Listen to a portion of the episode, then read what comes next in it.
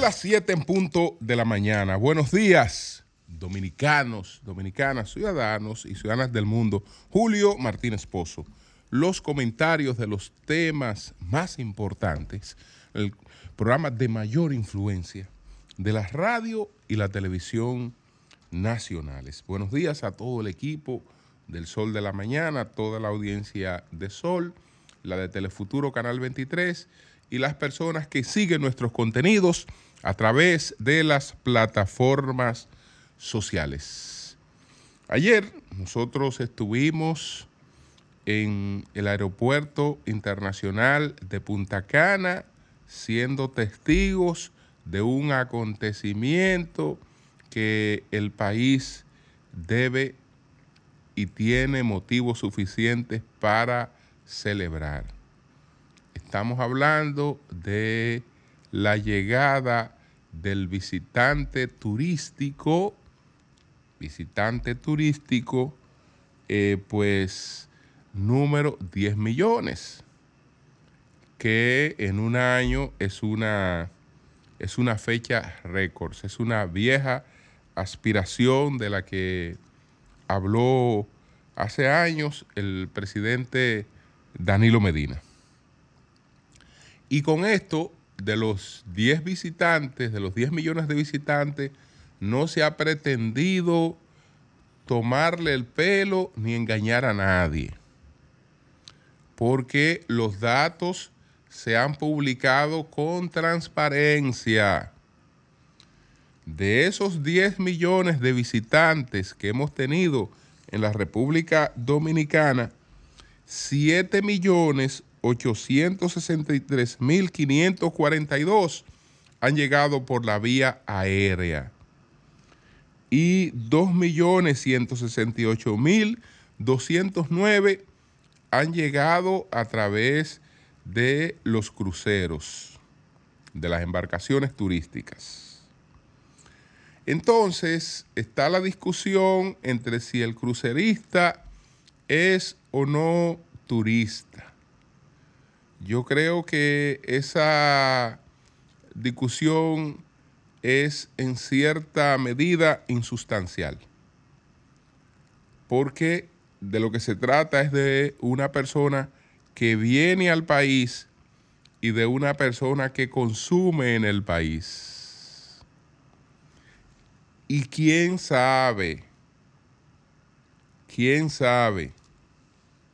Señores, a mí me gusta mucho mucho. Y, y, lo he estado, y lo he estado, y lo he estado viviendo porque después de, de la pandemia, eh, pues he esperado casi todos los fines de años en, en Puerto Plata. Y lo que se vive en Puerto Plata realmente eh, es bastante, bastante interesante no podemos menospreciar nunca el turismo de crucero.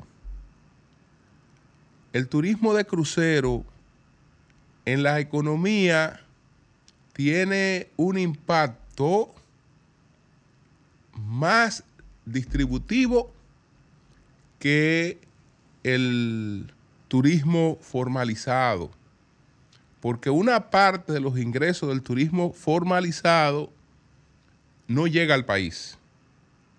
El país recibe lo que la gente consume y se compra en el mercado local eh, y recibe el pago de los servicios que se compran en la República Dominicana.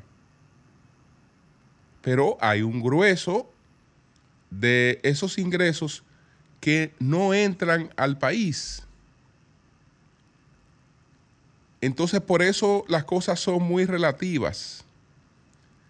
Cada vez que usted ve que en Puerto Plata se desmontan dos mil personas a recorrer el centro histórico de Puerto Plata, estamos hablando de cientos y cientos de pequeños negocios y de personas que individualmente pues tienen oportunidad de ingresos que hoy no lo cambian por ningún empleo, porque no hay empleo que esté en condiciones de, eh, digamos, darles a ellos los beneficios que eso les está dejando. Es decir, que porque una persona venga un día a la República Dominicana y sea una persona que se desmonte a gastar 30, 40, 50, 60 dólares, supongamos que sean personas que sabemos que difícilmente te pasen de 100 dólares. Ah, pero ¿y la frecuencia con la que eso está ocurriendo? ¿Y en manos de quién, en manos de quién quedan esos recursos? Son, son recursos que quedan eh, directamente en, muchas manos. Entonces eso, eso es tan importante como lo otro. Lo que decía, en modo alguno, quiero quitarle importancia a lo que ocurre con la persona que viene durante dos o tres días, etcétera, que sabemos que también esa persona viene con muchas veces con un paquete incluido. Viene con un paquete incluido, es decir, que lo que esa persona va a salir a consumir fuera de ese paquete tampoco eh, es, digamos, la gran cosa. Pero en sentido general, tenemos el beneficio que nos da la actividad porque lo primero es que tenemos una economía bastante eslabonada con, con el turismo tenemos una cantidad de, empleos, una cantidad de empleos y eh, pues una actividad de proyección eh, internacional del país.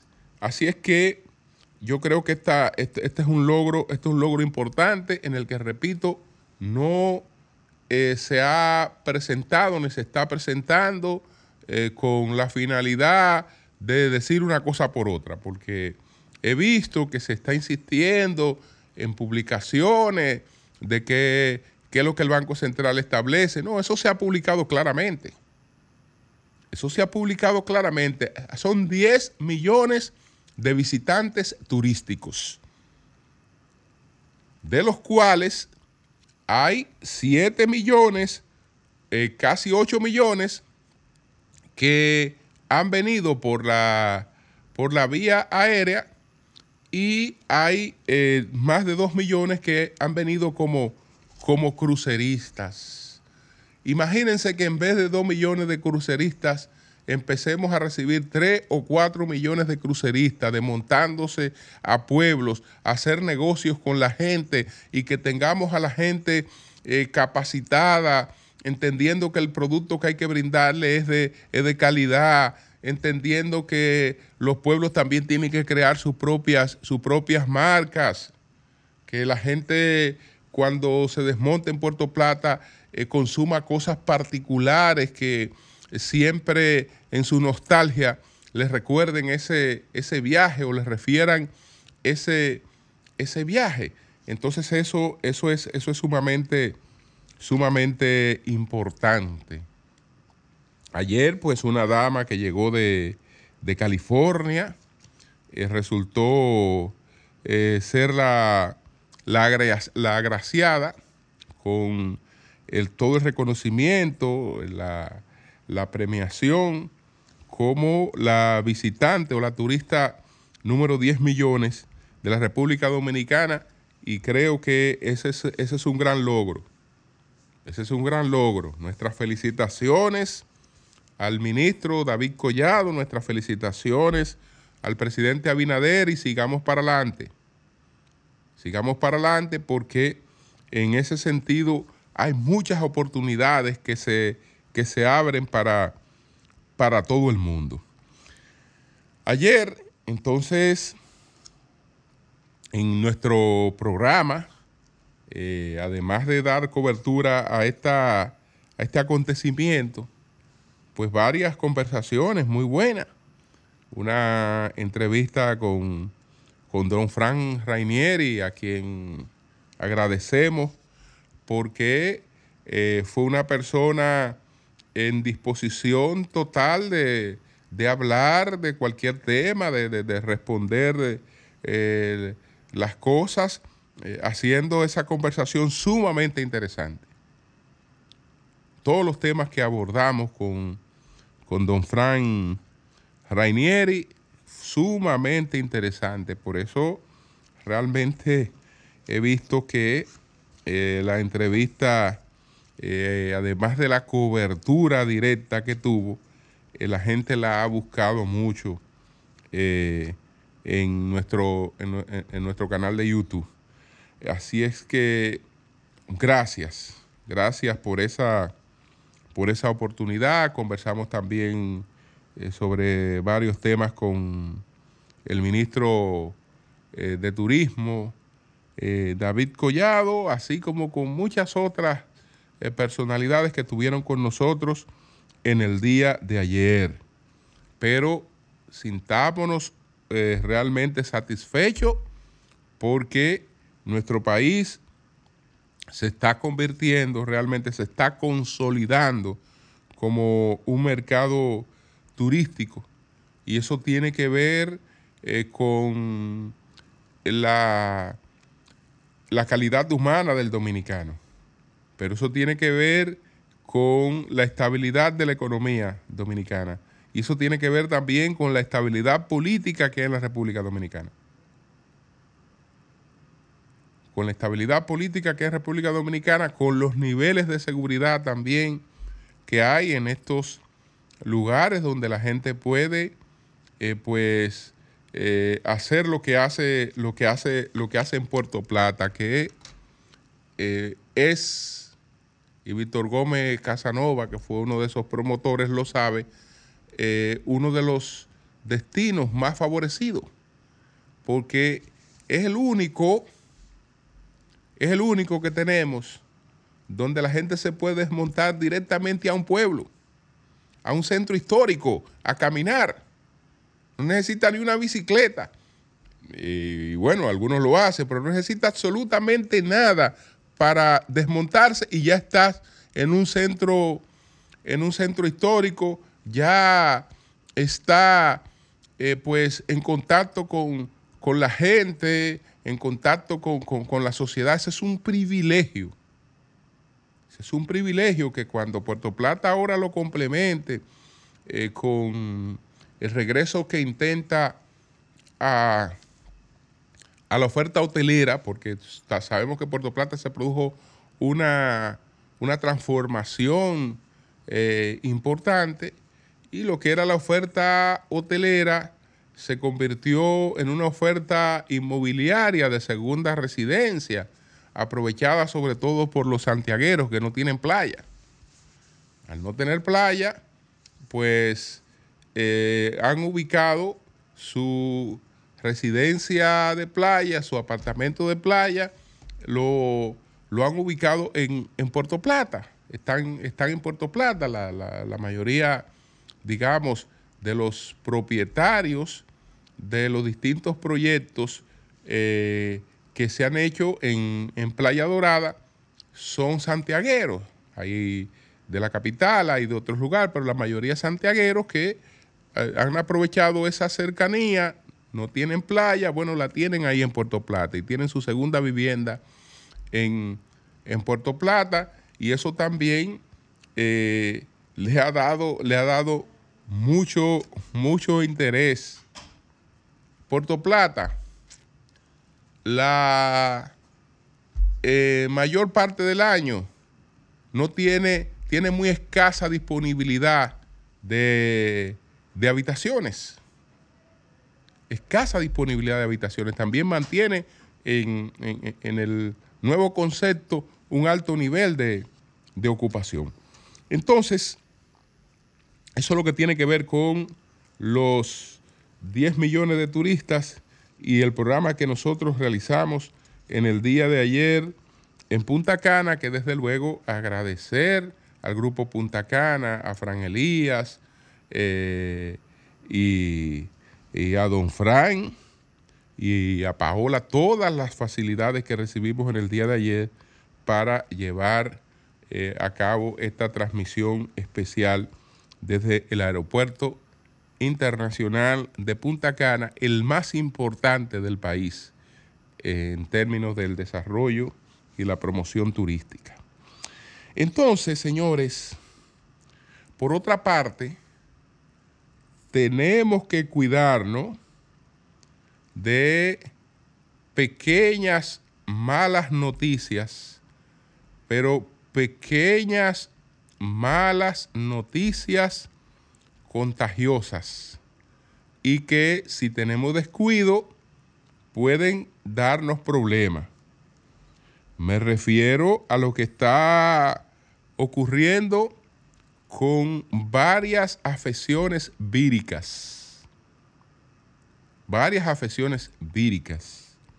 Y le hablo de, de pequeñas malas noticias porque alguien dijo, no es así, yo creo que hoy hay una conciencia más equilibrada de eso, que un virus, que un virus era una mala noticia envuelta en una proteína. Bueno, tenemos varias malas noticias eh, microscópicas envueltas en proteína. Porque tenemos, tenemos, entre otras cosas, una versión de el COVID-19. Tenemos una versión del COVID del COVID-19 que está eh, presente entre nosotros, del SARS-CoV-2. Eh, tenemos también una una influenza que anda circulando por ahí, la HINNI. Eh, tenemos además algunos adenovirus que están, que están circulando.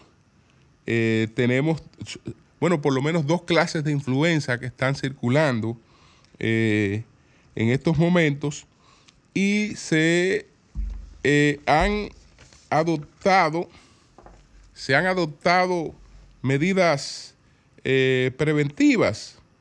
Eh, la Sociedad Dominicana de Neumología y Cirugía del Tórax está recomendando que si vamos a compartir en lugares cerrados, sobre todo personas vulnerables, que usen mascarillas.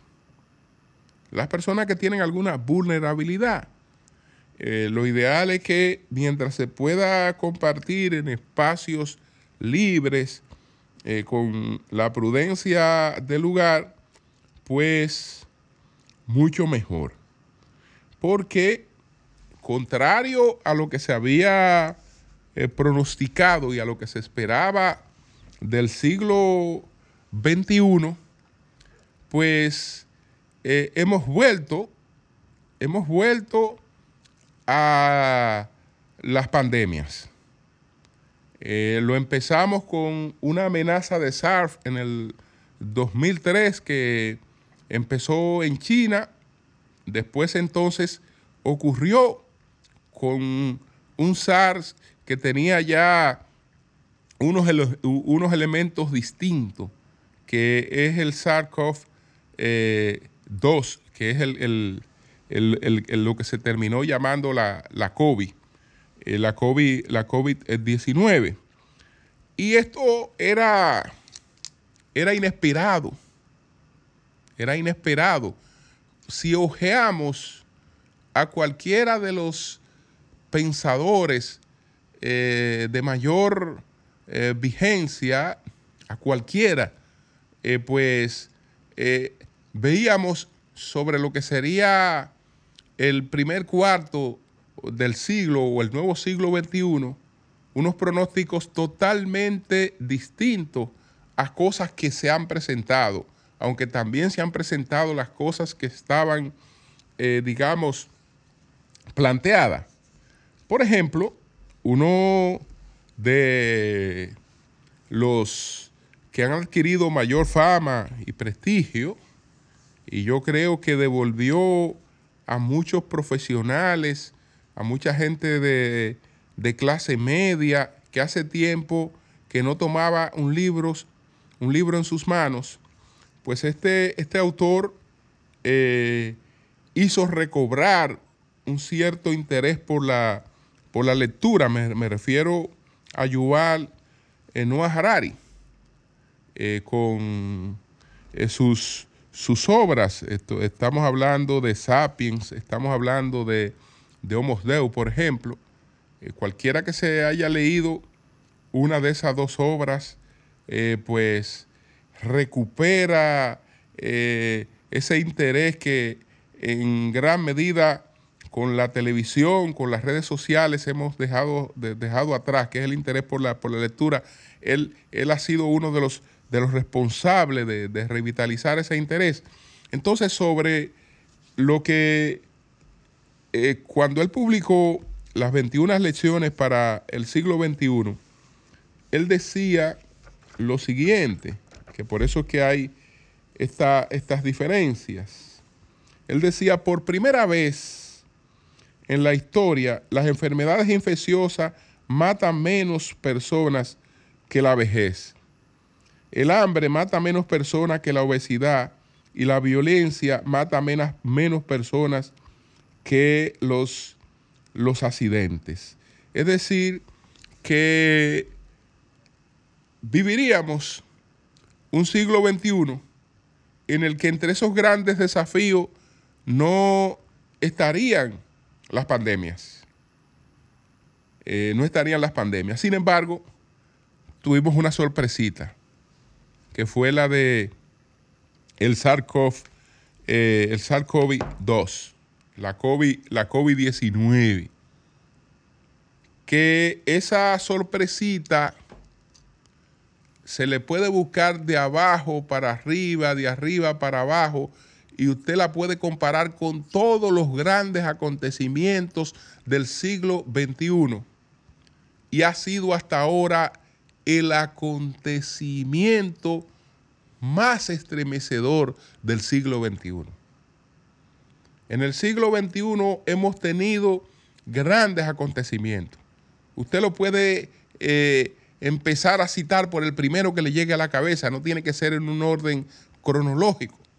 Y decir, bueno, este fue el, el- el siglo eh, donde se sembró un símbolo de esperanza mundial, la llegada de el primer eh, afrodescendiente a la presidencia de los Estados Unidos, por ejemplo. Esto es un- eso, es, eso es un acontecimiento.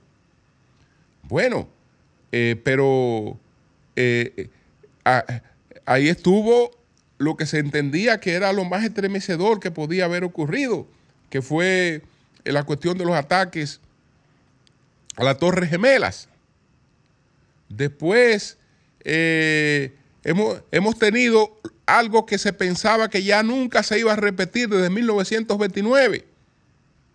Es decir, el mundo no se supone que después de la experiencia de 1929 no iba a volver a vivir otra depresión. Y sin embargo, en el 2008 vivió una depresión económica. Vivió una depresión económica.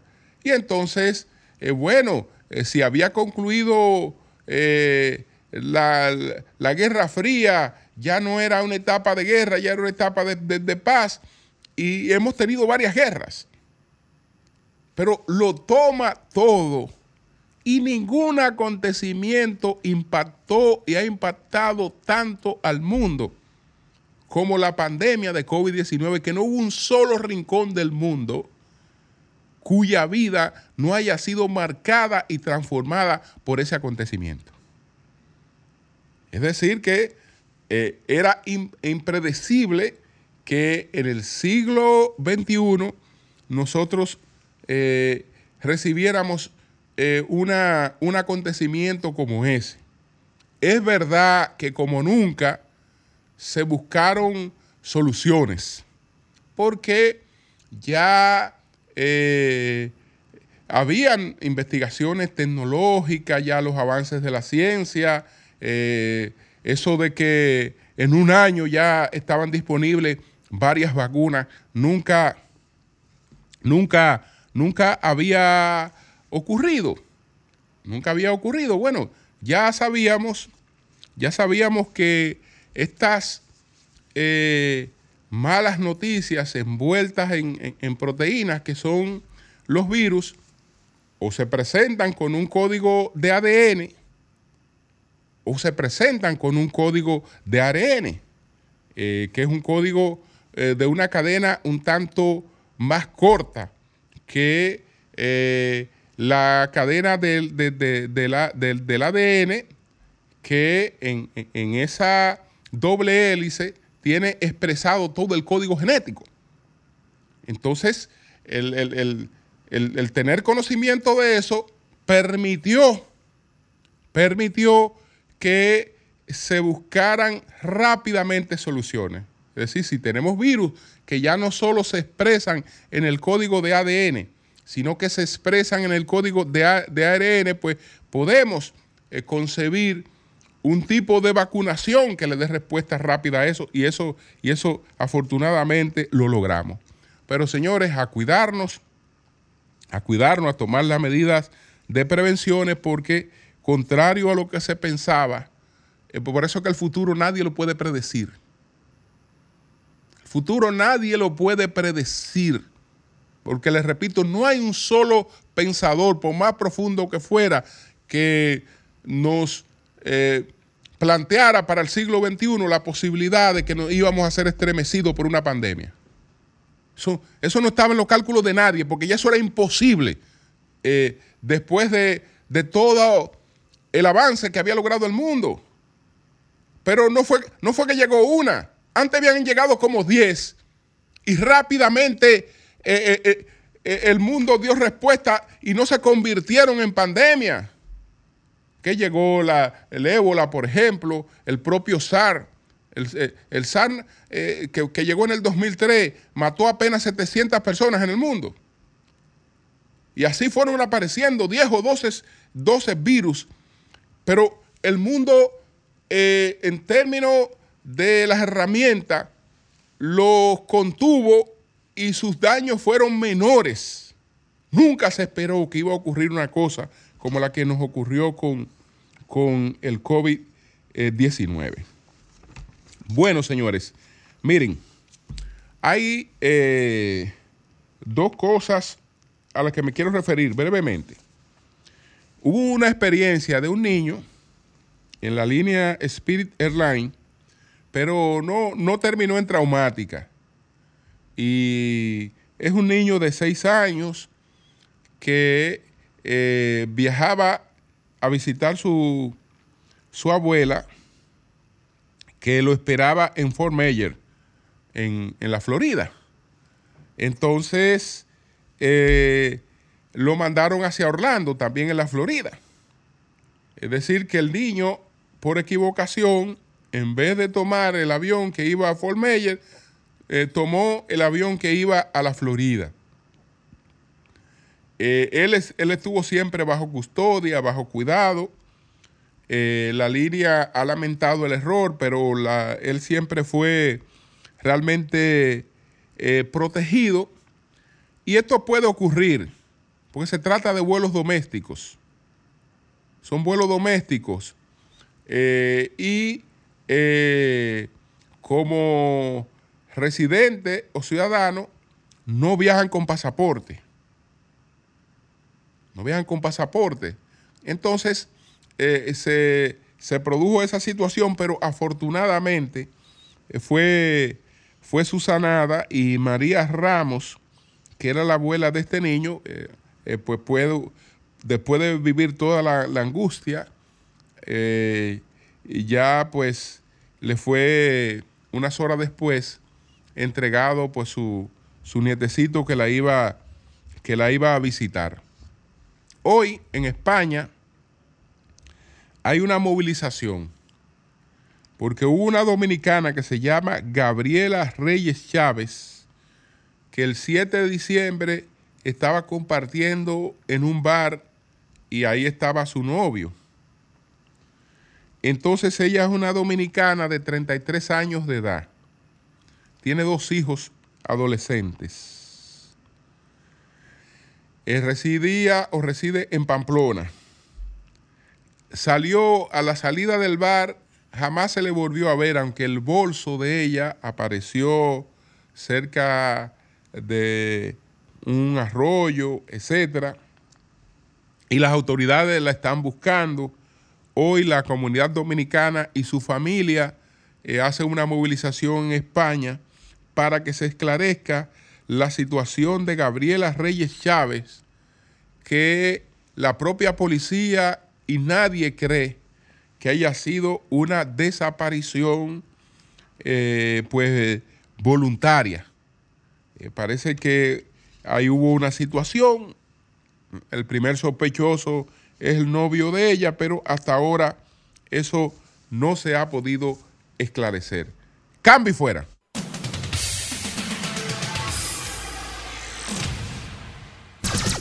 Sol 106.5.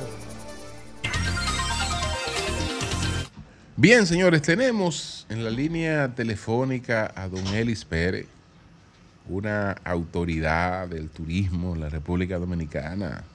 Fue secretario de turismo, porque no, no era ministro todavía, pero es lo mismo. Es lo mismo. Eh, don Eli, ¿cómo está usted?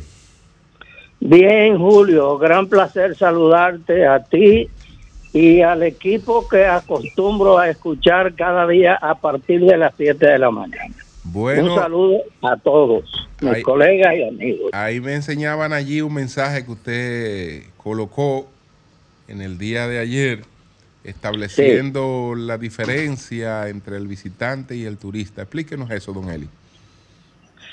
Bueno, fíjate, eh, la calificación de turista tiene una base fundamental y es aquel que visita un segundo país eh, normalmente para, puede ir aéreo o puede ir eh, por, por vía terrestre si hacen frontera o puede llegar por barco, lo que sea.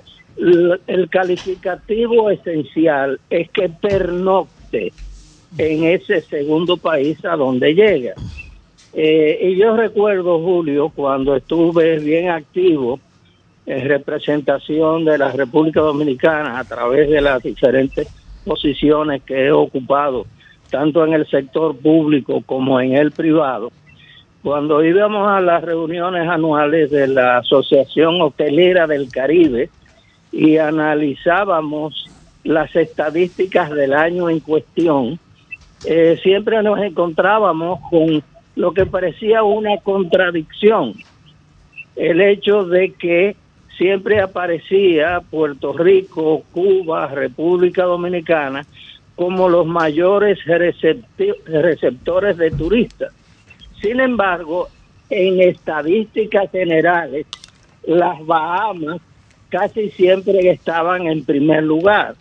Y yo recuerdo que en una de mis primeras comparecencias pregunté precisamente, ¿y por qué las Bahamas, si recibe tanta gente, no figura como el país o el conjunto de islas, que es lo que realmente son las Bahamas, eh, tiene el primer lugar? Entonces, bueno, me explicaron. Lo que pasa es que en las Bahamas, como son muchas islas pequeñitas, casi todas, y la nueva Providencia, New Providence, cuya capital es Nassau, en las Bahamas, tiene pocos hoteles porque tiene una limitación de espacio terrestre. Entonces lo que reciben son muchos barcos que salen de la Florida, que está pegadita ahí, eh, casi se puede ver de costa a costa. Entonces eh, son gente que no pernoctan y por eso las Bahamas casi nunca aparecen en los primeros lugares del número de turistas que visita las islas del Caribe. Bueno, pues yo tuve que aceptar esa explicación. Ahora, en el caso nuestro, eh, yo no represento ningún interés, yo no soy dueño de ningún hotel, ni soy accionista de ninguno, eh, y soy amigo de todos, porque he estado en el sector toda mi vida. y he servido más bien al sector de manera institucional, no interesada comercial empresarialmente. Entonces, bueno, pues yo los conozco a la mayoría, la mayoría me conocen y me aprecian. Entonces, mis observaciones generalmente tienen una base institucional, no interesada. Entonces, yo hice dos tweets ayer.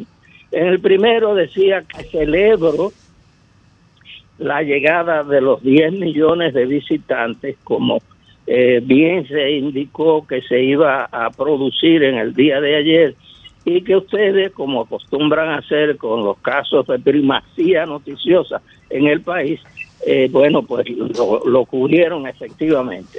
Entonces yo decía que celebraba eso y felicitaba tanto al presidente Abinader, que es un hombre del sector desde hace mucho tiempo, ha sido hotelero más de una vez, eh, y al ministro de Turismo, David Collado, que indudablemente ha rendido una labor que visiblemente eh, muestra resultados extraordinarios. Y yo como ex colega de él, eh, ex secretario de Turismo, así lo reconozco públicamente. Entonces, bueno, terminaba felicitando a los dos. Entonces puse otro tuit donde decía, naturalmente, hay una diferencia. Y por suerte, el mismo ministro Collado la ha definido. Una cosa son los visitantes y otra cosa son los turistas. Es decir, que yo no puedo al ministro endilgarle el hecho de que él haya buscado engañar a nadie, porque él se ha referido al tema y lo ha dicho claramente y lo ha publicado. Eh, pero, decía yo en el segundo tuit, eh, el objetivo señalado en su momento por el expresidente Medina no se ha logrado todavía porque estamos cerca de los 8 millones de pernoctadores, no hemos llegado a los 10. Y cuando el presidente Medina hizo ese señalamiento, que en su momento yo dije, bueno, él no va a lograr ese objetivo tal y como lo dice en los próximos 10 años, pero el valor que tiene que él apunte eso como un objetivo importante para el país es un valor extraordinario. Qué bueno que lo ha hecho. Esa fue mi actitud y me pronuncié en, ese, en esos términos en su momento. Eh, y así ha sido. Y yo creo que seguimos tras esa consecución de ese otro objetivo. Pero el objetivo de los visitantes, lo que pasa es que las cosas han ido cambiando. Nosotros no éramos un destino de crucero reconocido en el Caribe, porque en aquella época de los años 70 y 80, cuando nace nuestro turismo vacacional playero, eh, prácticamente no venían barcos al país. Y una de las razones era porque la ciudad central era la ciudad de Santo Domingo. No existía eh, Punta Cana como hoy se impone con la mayor presencia en el país y en la región. No existía. Eh, Puerto Plata todavía no había arrancado adecuadamente. Entonces lo que había era la ciudad de Santo Domingo. Y yo que fui director de crucero por cuatro años para la Eastern Steamship Corporation que salía de Miami el barco, o los barcos, eran cuatro barcos que tenía la compañía, iba a las Bahamas y en los otros barcos recorría todo el Caribe.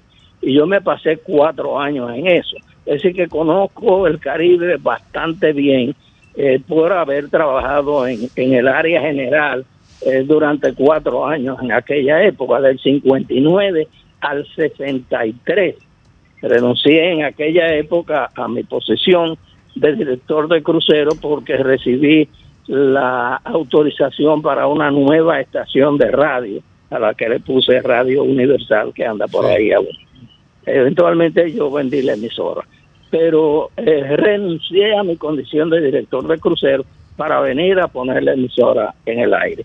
Es decir, que soy un conocedor Sí, Don del tema, y- lo he vivido en sus diferentes Don, etapas. don- Ellis, ¿y usted no cree que, el, que digamos que ese concepto pueda ir variando con el tiempo? Se lo pregunto porque, porque, porque ¿qué, qué es pernotar? Es decir, usted amanecer frente a la costa de Puerto Plata, eso no es pernotar. Pernotar usted tiene que desmontarse e ir a una habitación en Puerto Plata. Eh, exactamente, eso es lo que describe el manual aún Eh, sí, sobre, pero- sobre pero el turista. pero que sí. Ahora, yo, yo te escuché eh, con mucha atención en tu Sí. comentario esta mañana, como acostumbro a hacerlo. Gracias. Y creo que tú tienes razón también. Y yo comencé a decir hace un momento precisamente eso, que las cosas van cambiando. El ambiente de cuando Medina hizo su propuesta eh, y, y estableció su objetivo era totalmente diferente a lo que es hoy. Bueno, pues hoy el, el problema de Santo Domingo en esa época, el, que yo viví siendo director de crucero, era que venir a Santo Domingo era muy dificultoso porque había que, llegando del norte, de la Florida, digamos en este caso de Miami o de Nueva York, eh, para llegar a la ciudad de Santo Domingo había que dar la vuelta o por el oeste, el este o el oeste, pero había que dar la vuelta. Diferente a San Juan de Puerto Rico, por ejemplo, que está situado en la misma costa norte. Los barcos caen casi en, eh, emplomadas eh, por gravedad, tanto de la Florida como de Nueva York, sobre San Juan. Para entrar a Santo Domingo había que dar la vuelta. Eso implicaba más tiempo y más costo. Entonces, por eso, no el puerto de Santo Domingo no resultaba atractivo para las líneas marítimas de pasajeros, de cruceros, de turistas. Y eso pues nos mantuvo alejados bastante en esa época de, eh, de los cruceros. En la medida en que fue pasando el tiempo y abrió Puerto Plata y abrieron otros puertos, como el caso de la Romana, por ejemplo, que no se menciona mucho, pero que hace años que tiene cruceros que le llegan eh, consistentemente porque ellos han hecho su trabajo. Eh, entonces ya tú tienes, tú tienes un, nuevo estado de cosas. Ahora mismo yo mismo estoy involucrado eh, como asesor turístico del, del proyecto Cabo Rojo Pedernales. Bueno, pues hay un barco que venía el día 18 por razones técnicas, él no pudo venir en esa fecha, el 18, no fue por razones de, de República Americana, que el muelle no estuviera listo y que sé yo, no, sino por razones técnicas internacionales, el barco no podía venir en esa fecha, necesitaba una certificación internacional que todavía no había recibido. Entonces ese barco va a venir el día 4 de enero. Ya yo estoy invitado por el director a estar ahí con él. Eh, y eso abre una nueva puerta, un nuevo lugar, un, un, un punto de añadido de atracción crucerista en la República Dominicana. Así que los tiempos van Sí. cambiando. Do- Julio. Don Y yo acepto que hay una relación cercana, muy cercana, en este caso de que los que son cruceristas, que llamados visitantes, o los que son turistas, que son los pernoctantes. Poco a poco eh, las cosas van cambiando, como todo en la vida. Así, Don Elis Pérez, mi vida, mi legado, que fue, fueron las memorias de Don Eli, publicada recientemente. Don Eli, ya, ya, ya, ya está disponible, ya está disponible la obra. Mira, yo, Julio, pensaba, ya te lo había manifestado privadamente, que el libro estaba ya estaba escrito, estaba en impresión y yo tenía todo el propósito de presentarlo a finales de noviembre. Sin embargo, los sucesos que se dieron a fines de noviembre me obligaron a eh, posponerlo. Y entrado en diciembre eh, ya había otro tipo de dificultad. Tú conseguir que la gente vaya en diciembre a una actividad que no sea una necesidad, eh, tú tienes demasiada competencia para lograr el éxito. Entonces yo lo tengo eso propuesto para el 16 de enero, eh, hacer la presentación y a partir del día 17 el libro estará disponible en librería Cuesta y, y a través de, de- de mi propia persona. Bueno, eh, Va a ser un libro muy interesante. Eh, hay uno para ti con dedicatoria, Sí. para ti y, tu, y tus colegas, eh, eh, sí, Gracias, por, otra para que parte, esté ahí en la, en la cabina. por otra parte, por otra parte, Don Eli, creo que era Omar de la Cruz que me hablaba de una película. ¿Cómo, cómo va lo de la película? Bueno, Omar tiene el proyecto, nos hemos puesto de acuerdo en los diferentes aspectos de querer, de querer hacerlo, él tiene el propósito, eh, yo estoy de acuerdo y él está en la fase todavía de, de definirlo y conseguir el apoyo financiero, económico que requiere todo proyecto de ese tipo. Lo escuché. Pero está, está caminando. Lo escuché diciéndole a un grupo de amigos en estos días que usted nada más era chiquito de estatura, don Eli, pero, que era- pero que era uno de los hombres más grandes de este país. Don Eli, los chiquitos son buenos. Bueno, ah, bueno, Le dice Eury. tú, tú y yo eh, somos del equipo de los baloncelistas pequeños, Exacto. a la que pertenece Leo Corporante. Exactamente. Bueno, pues muchas gracias, don Eli. Saludos. Gracias, don Un abrazo. Un gran placer saludarlo. Un, un gran abrazo de Navidad y Año Nuevo a todos mis buenos amigos y Gracias, colegas. gracias. Igual Igual para usted. usted. Dios Gracias, le bendiga. Dios Gracias. bendiga. Maestro, no sé si usted Comunícate 809-540-1065. 1-833-610-1065 desde los Estados Unidos. Sol 106.5, la más interactiva. Son las 7:53 minutos. Sí, anunciar al país, ¿verdad? Que falleció este martes la profesora Ana Mercedes García Fernández de Moreno, a los 90 años, ¿verdad? En el Hospital Metropolitano de Santiago, en el Homs, que es la madre del doctor Guillermo Moreno García Ay, y de la doctora Mariana Moreno García, ¿verdad? Fue, dice aquí, progenitora de siete hijos, ¿verdad? De una familia de profesionales. Y esposo, esposo, ¿verdad? El poeta Juan Isidro Moreno Espinal. Dice aquí que el velatorio se realizará hoy miércoles a partir de las 9 de la mañana en la capilla del cementerio Fuente de Luz y su exhumación, ¿verdad? Eh, a las 5 de la tarde. Aquí esa es la información que tenemos. Toda nuestra solidaridad doctora, con ellos. Así que con el doctor Guillermo Moreno, con. Mariana Moreno, una Nuestra destacada condolencia. médico en- en- de Santiago, una gran amiga de mucho tiempo, y a toda esa familia que Dios le dé mucho consuelo y fortaleza en este momento. Así es, así es, nos unimos. Mire, Bu- eh, buenos días, ah, buenos días, adelante. Buen Buenos día, días. Sí, equipo, bendiciones, maestro. adelante. Yo quiero agradecerle, maestro, a usted eh, por haber cambiado mi vida, porque todavía a mis 40 años yo era, eh, era le- un lector, pero era un lector de, de ocasión. Pero luego que de que usted ha hecho algunas referencias literarias, eh, mi acervo cultural ha crecido, lo que usted no se imagina. Yo le, le quiero agradecer. Gracias, gracias a usted. Ese, ese punto, maestro. Bendiciones para todos. Gracias, Y gracias, a- gracias, y a-. Y a, de la, y a De la Cruz, me declaro, tiene un nuevo seguidor. Me encanta tu comentario, la forma de expresarte y realmente no sabía que existía jóvenes de la talla de la talla suya. Bendiciones. Gracias, maestro. Gracias, gracias. Buenos días, adelante, buenos días. Buenos días, Martínez Pozo, Nayita L. Adelante. Feliz Navidad para todos. Sí, Oye, Nayí, yo estoy yendo a, a él y te- habló la, habló la pura realidad de buena entrevista. Oye, nosotros somos unos oyentes que tenemos vi- visibilidad, oímos los comentarios, que eso, eso es todo lo más importante.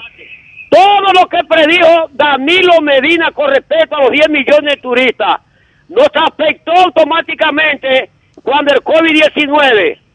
Pero ellos ahora quieren sacar capital político como que fueron ellos la panacea de los 10 millones. Hay que decir la verdad al pueblo, porque el pueblo tiene que saber la pura realidad. Y todo eso, eso que están utilizando es para cambiar la percepción política. Eso fue un- una visión de, de Danilo Medina que hoy no le reconocen porque solamente nomás el caos, el odio y, y- y el, y el fatalismo de este país. Buenos días y que Dios lo bendiga. pero los que tienen tres años trabajando ese tema, aún después de una pandemia, es el actual gobierno. Es decir, eh, en, en eso es uno de los temas luminosos de esta gestión. Aún después de una pandemia, eh, restablecer el, el- el turismo en la República Dominicana y ponerlo en una ruta de crecimiento, esa, e- ese es un logro que nadie puede ocultar. Absolutamente nadie. Buenos días, adelante. Buenos días. Buenos días, buenos días. Buenos días. ¿Cómo están Adelante. ustedes? Todo Buenos bien, días. Navidad. Bien, bien. Mira, sería bueno que entrevisten también a Felucho y a Francisco Javier con relación a los 10 millones o a los, a los 15 millones en el futuro. Sí, Porque ellos tienen, ellos tienen mucho que ver con esto. Ellos a- a- eh, Claro, contribuyeron claro. mucho a este proceso. Y me gustaría escucharlos también a ellos para ver cuál es la perspectiva Ah. que ellos tenían desde ese momento. A- ambos hicieron muy buen trabajo como ministro de Turismo, pero ambos. Es que, Gracias. es que el crecimiento de un sector está intrínsecamente ligado a la continuidad que se le da. fue un Y proceso. desde hace muchos años la República Dominicana viene dando pasos agigantados y a cada ministro le ha correspondido avanzar hasta donde sus posibilidades le han permitido. Danilo Medina se fijó la meta de los 10 millones. Lamentablemente él no pudo. eh, su gobierno con Francisco Javier a la cabeza, que tiene logros que usted comienza a hacer mención desde hoy y duraría una semana y no terminaría, pero la pandemia del COVID-19 y otros factores pues impidieron que él cumpliera esa meta. Le correspondió al presidente Luis Abinader, le correspondió a David Collado, que con una visión de país, con una visión de futuro, le dieron continuidad a eso que se había logrado en los gobiernos del PLD, los de Leonel, los de Danilo Medina y hasta los de Balaguer, que también dieron pasos Él- agigantados. No podemos sentarnos a que ahora eh, ellos lo lograron, la meta, y hay que llamar a todo el mundo del pasado para rendirle honores. No, los países no se manejan así. Cada Eli- quien hace lo que le Eli toca. Pérez dijo algo, algo muy importante. El que el presidente, en el caso de Danilo, se diera esa meta, era una orientación Una clara para todos. Y lo bueno es que hubo continuidad, hubo un trabajo, como dice Julio, extraordinario después de la pandemia, porque recuérdense que en medio de la pandemia estaba David Collado visitando mercados. No, yo te voy a poner un ejemplo. visitando mercados, o sea que es una combinación de ambas cosas Claro. que logra el Y proceso. continuidad. Ellos también tuvieron la visión de, de ver cuán importante era avanzar hacia esa meta de los 10 millones para el país. Fíjate que David decía algo ayer y dentro de la emoción de recibir esa turista 10 millones, no le prestamos como la atención debida. Él dijo que se ahorró 8 mil millones de pesos en la publicidad en el extranjero. Pero tú sabes por qué él se ahorró esos 8 millones de publicidad en el extranjero. Porque los gobiernos del PLD tuvieron que comenzar desde cero y avanzaron Claro. y colocaron al país en unos niveles que ya no es tan necesario Exacto. lo que se invertía antes y eso ha de ir disminuyendo y qué bueno Así que es. lo haya De logrado. todas maneras, también entiendo que la, ese concepto se revisará. Lo de visitante o turista. Se va a, Sí, revi- se va a sí. nuevas Te lo digo, le digo por lo siguiente: ¿dónde creen ustedes que circulan más turistas? ¿En Punta Cana o en Puerto Plata? Yo no estoy hablando de gente en los hoteles, que, que- que solamente sale a actividades específicas. Sale a actividades específicas. Bueno, hoy vamos a visitar tal sitio, vamos a visitar tal sitio, vamos a visitar tal sitio. El turista en Punta Cana no tiene un pueblo donde salir. Se la- si, si se la sale a jugar para el hoyo de Friusa, Exacto. se la sale a jugar para el hoyo de Friusa, que ya tú sabes. Eh, te- tendría que ser el cigala que se mete ahí, pero más nadie se mete ahí. El que, te- el que esté buscando lo- el que, el que esté buscando lo que no se le ha perdido se atreve a meterse para el hoyo de Friusa. Eh, pa- pa- Para el hoyo de Friusa. Entonces, la- Son dos tipos de turismo. la- son dos tipos de turismo, Sí, son dos tipos de, de turismo diferentes. Es decir, es incomparable la cantidad de gente que llega a Punta Cana. Ahora, la, ca- en- en- en- cuando tú haces la comparación de gente visitándote un pueblo, eso tú nada más lo tienes en Puerto Plata hoy. Solamente en Por los Puerto cruceros, Plata. por los cruceros. No, por, por los cruceros y por el pueblo. No, digo, los cruceros combinados con el pueblo, por- por, por el crucero y por el pueblo, que, el- que la gente que la gente puede visitar, que la gente ya vivió una experiencia de que eh, tuvo un No, que experiencia de los fracasó. cruceristas es bajar al pueblo. eh, Exactamente, exactamente. Esa es la experiencia de los cruceristas. entonces ahí hay una ahí hay una cuestión y entonces bueno, yo no amanecí en, Pero- en- yo no crucé y, y- y a un hotel, no amanecí en un hotel, yo no soy turista. Pero yo estoy amaneciendo aquí. Ahora, Julio, lo que hay que hacer, como dice Eli, es cambiar, pues, el yo- concepto. Yo ¿eh? estoy amaneciendo aquí. No, ahora, pero- pero- no, no crucé y me instalé en un hotel. Pero ¿y qué es lo que, y qué es lo que yo estoy haciendo aquí? Pero, pero ahora que cambiar el concepto Eh, es. ¿qué es Tú lo que que los logros aquí? se logran de ¿Qué es lo- acuerdo ¿Qué es lo que estoy haciendo aquí? Pues, yo estoy, perno- yo estoy, per- yo estoy pernotando aquí. Este, este crucero llegó esta noche, llegó Hasta domingo. hoy, nos vamos lunes, nos El vamos que- martes. yo estoy aquí. Elis. ¿Dónde, ¿Dónde que yo estoy durmiendo? Don Julio, dice Don Ellis que como todavía eso está establecido en los manuales de turismo. Sí, sí. Razón. Eso debe cambiar. Yo estoy Claro. de acuerdo con, Por con eso ustedes ustedes, vieron que ese le- concepto debe cambiar. El letrero que ustedes vieron fue 10 millones de visitantes. Sí, por, sí, él co- y lo explicaba, De David lo explicaba de hecho, también. en la tarima, No de turistas. En la No, tarima, no, visitantes. el Visitantes, letrero no, no, no. estaba detrás. Lo decía así mismo, Y 10 lo decía de claro. visitantes. Claro, claro, también. claro. Y hablan, de visitantes. hablan, hablan, hablan de la cantidad de, de que vinieron por la vía aérea y la cantidad que vinieron, por- por, crucero, por son dos crucero. millones y algo. Así es, así es. Pues cambio y fuera.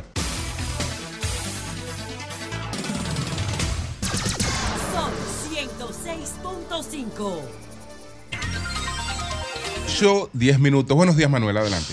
Buenos días, maestro. Buenos días a todos los compañeros de este sol de la mañana. Buenos días también a toda la gente, ¿verdad? Que día tras día, pues, nos brinda el privilegio de buscar nuestros comentarios. Miren, el individualismo es noble si lo alienta, ¿verdad? Y lo eleva un ideal. Pero si ese ideal no está incluido, eso es caer al más bajo nivel de la mediocridad. Eso señaló el gran maestro José Ingenieros en su gigantesca obra El hombre mediocre, ¿verdad? Anóteme eso por ahí, don José Marte Piantini, que vengo con usted ahora en, en breve segundo. ¿qué pasa? Mire, Cuidado. el presidente... Estamos en tregua. Sí. tregua, ¿no? Sí, Sí. pero no, no, Además, No, Ayer quiso- de Ayer quiso darme un cuidado. boche, ayer quiso darme un bochecito y se lo pasé. Estamos en no. cosas. Además- Voy con él ahora. No, es que, Respeta- es que- Mire. no, de eso para el año que viene que el No, doctor. para el año que viene. Lo que pasa es que el doctor, es su forma, pero no es que- Tranquilo, ¿eh? Óyeme, respeta la memoria de ese gran hombre. Tranquilo, ¿eh? De Marte, él no se amó. Ahí voy. De Carlos Piantini. No, no, es de- de- del director del. Tranquilitos. Ah, yo no sé quién es. Tranquilitos, No, no, no. tranquilitos. Manuel, Manuel. Tranquilito, ¿eh? Eury Cabral. Tranquilito, ¿eh? me El señor enseñó pequeño, Sí, sí. Tranquilito. a tranquilito. dejar pasar. Tranquilito, tranquilito. Y- Ayer y- se lo dejé. Lo que pasa es que el doctor. Tranquilitos. Es que el doctor Adelante, tiene, adelante. tiene su Mire, forma, tranquilito, tranquilito, tranquilito, eh. Tranquilitos, no se, Adelante, no os desesperéis. Navidad yo no voy a dejar que, que venga con ese punzón a matar a un amigo. No, no, ¿Qué amigo? No, eso no fui yo, eso fue, eso fue ingeniero que lo dijo en la obra. Eso no fui yo, eso yo, yo lo cité fue. No, pero deja a ese ingeniero tranquilo. Mire, el presidente Abinader, para mí, ¿verdad? Pude estar equivocado porque si hay algo que yo he aprendido en estos medios es a nunca creerme que la voz mía es la voz del pueblo. Mucha gente comete ese error. La voz mía es la opinión mía. Y mucha gente puede estar de acuerdo conmigo o no. Y yo respeto eso. Yo soy así. Ahora, para mí como persona, el presidente Abinader hace tiempo que se elevó hace tiempo que se colocó en el pináculo, porque para mí el presidente Abinader ha hecho lo que ningún otro presidente, por lo menos que yo haya visto, lo haya hecho. Atención, Eury. Por lo menos que yo haya visto. ¿A qué me refiero? Estoy hablando de la persona, ni siquiera me estoy refiriendo al político. Recuerdo que el presidente Abinader fue a inaugurar el hospital materno infantil, la parte que faltaba de la, la ciudad sanitaria de Luis Eduardo Aybar. Y allí dijo ese caballero, esto me lo entregó Danilo Medina en un 75% y la otra parte la ejecuté yo. Ese éxito, ese logro es de este gobierno y también de Danilo Medina. Cuando un señor que no necesita nada, ¿eh? porque Luis Abinader no necesita absolutamente nada, tiene con qué vivir él y su familia por el resto de su vida, se dedica a reconocer el mérito de otros, para mí eso eleva al ser humano. Yo no he visto a ningún otro presidente haciendo eso. ¿eh? Y, respeto al que lo haya hecho, yo no lo haya escuchado. Ese caballero salió y fue y se paró allí en la circunvalación de Asua y dijo, esto Danilo Medina lo entregó en tanto por ciento y yo lo concluí. Ese caballero ahora recientemente acaba de inaugurar El CAIP que estaba allí, recuerdo que peleamos muchísimo nosotros pa- para que eso se terminara. En, en Santo Domingo Este dijo, esto lo entregó Danilo Medina en un 80% y también le, le estamos dando conclusión. Y un sinnúmero de obras que ha inaugurado, y bueno, Danilo Medina dejó esto en tanto por ciento, para mí eso ha colocado en el más alto estándar al presidente Abinader desde el punto de vista del ser humano, me estoy refiriendo. Para mí eso eleva al ser humano, quien sea que lo haga, cuando usted tiene la capacidad de reconocer el mérito ajeno. Pero parece ser, parece ser que eso que yo estoy describiendo del presidente Abinader, hay funcionarios de él que les cuesta hacer eso. Parece que les cuesta. Y en el día de ayer, yo recuerdo que el señor Marte Piantini intentó darme un boche, ¿verdad? Porque sencillamente le pregunté si habían invitado por un tema de cortesía al señor Medina a la inauguración de... No, no, al expresidente Medina. Señor Medina, Sí, presidente. miren, escuche bien, señor Marte Piantini, miren. Al señor Danilo Medina, este humilde servidor que está aquí, lo bautizó como Luis XIV dominicano. Porque el señor Danilo Medina se creía Luis XIV dominicano. Él creía que él era el Estado dominicano. A ese señor, yo fui que le puse el el de Arroyo Cano, a ese caballero. A ese caballero, cuando yo lo vi que salió en televisión nacional y dijo a Leonel, como cuando uno estaba en los barrios, y le dijo a Leonel, a ti lo que te duele que lo estoy haciendo mejor que tú, como un niño, un estadista diciéndole a otro ese tipo de cosas. Yo dije, ese señor está de que lo lleven a un psiquiatra. No. Oiga bien lo que estoy diciendo, ¿eh? Pues yo no estoy para de acuerdo con para que estemos claros. Ese caballero, escuche bien, Pues ese nada. caballero permitió que un grupo de ciudadanos, colaboradores de él, destornillara este país y se lo llevara para su casa. Ese señor. Ese señor, por su ambición de poder, por su locura que tenía con el poder, propició que un imperio viniera a meterse en este país, a hacer lo que le diera su gana, para impedir que él se volviera más loco de lo que estaba. Ese señor. Ese señor permitió que un grupo de su familia hiciera lo que le diera la gana en este país. Ese Danilo Medina. Y ese Danilo Medina, escuche bien, ese Danilo Medina hubo que hacer de todo en este país para parar la ambición de poder que él tenía, que se creía dueño de este país. Por eso lo bauticé como Luis XIV dominicano. Y ese señor convirtió a la dirigencia del PLD en una porquería. Porque para él, una señora, una dama con, con los glúteos operados y los senos operados tenía más importancia en ese partido que un dirigente del PLD. Eso hizo ese señor. Y el que se incomode con eso, nada más tiene que decir qué cosa es mentira lo que yo estoy diciendo. No, pero eso no es así. Ahora. Ese- eso no es así. Escuche bien, usted no, usted no sabe de eso, usted no es PLDista. Escuche Sí, bien. Yo sí sé de eso. Eso no escuche es así. bien. Ahora, escuche Eso- bien. Eso no es así. escuche bien. No, no, no, eso no es escuche así, bien ¿eh? lo que estoy diciendo. No, hay nada de lo que estoy diciendo que sea mentira. No, no, es una falta de Una cosa no respeto. es. No, no, No, esa es es mi opinión. disculpe, de esa es mi opinión mía. Discúlpeme. Todo mi como comentario. A mí me importa quien sea. me da no, 0,2 no, esa persona. Escuche de bien. Políticamente me da estás 0,2. diciendo una cosa de una Políticamente manera y- y me da la estás 0,2. haciendo de Escuche bien. Escuche, no me estoy refiriendo al ser humano. Le estás faltando Políticamente me da una 0,2. persona. No, no, nada de lo que he dicho es mentira. Sí, eso de que le da Nada. más importancia Eso es la verdad. Pero con, eso- pero con eso virtud tan es- diplomática eso es uno. una falacia. Eso no es verdad. Eso eso es no- una falacia. te lo voy a decir, no te preocupes. No te voy a mencionar nombres para no demeritar a nadie. Te Pero voy a dime mencionar. nombre. Mire, Adelante. Eso no es verdad. eso Venga, hizo ese caballero, ¿eh? Ojo, es del político yo estoy hablando. Ahora, escuche lo que estoy diciendo a Danilo Medina, ¿eh? Ahora, así como estoy diciendo eso, nadie puede negar en este país, absolutamente nadie, que ese señor hizo en este país uno de los gobiernos antropocéntricos más importantes que se haya hecho en la historia de este país. Ese mismo señor. Y yo pregunto, ¿y qué yo pierdo con reconocer eso? O sea, ¿en qué me afecta a mí el que yo reconozca que ese individuo del que yo políticamente disiento y estoy reconociendo todos los males que yo entiendo que él tiene, que yo entiendo, ¿eh? Puedo estar equivocado y respeto al que piense diferente a mí. Ahora, nadie puede negar que ese señor construyó una gran obra de gobierno en este país. ¿Y en qué desmerita eso reconocer eso? Porque si hoy una persona se pone mala en su casa y sin pagar 10 centavos va a una ambulancia y lo busca, fue porque ese señor llenó este país de ambulancia. Si usted se daña un vehículo en la carretera suya y va y lo asisten sin pagar nada, fue porque ese señor estableció aquí junto con Gonzalo Castillo un sistema que funciona, que es el de asistencia de carretera. Si usted hoy encuentra un grupo de gente que no se va a morir sin saber escribir su nombre, porque ese señor alfabetizó a cientos de miles de personas. Y eso es real también, como es lo otro. Entonces no fue tan mal. Eso es real como es lo otro. Entonces no fue tan y no mal. me quita nada reconocer eso. Si hoy en este país usted deja a su niño y se va a trabajar en una estancia infantil, fue porque él lo hizo. ¿eh? Y llenó el país de aula. Entonces yo pregunto, señor Marte Piantini, aquí voy con usted ahora. Fíjese que le estoy, le estoy describiendo las dos cosas. Para que no para que, porque yo no soy mediocre. Yo no soy mediocre. Yo pienso eso políticamente, señora. Personalmente yo lo respeto a él, como respeto a cualquier ser humano. Yo le pregunto a usted, ¿qué perdía el país?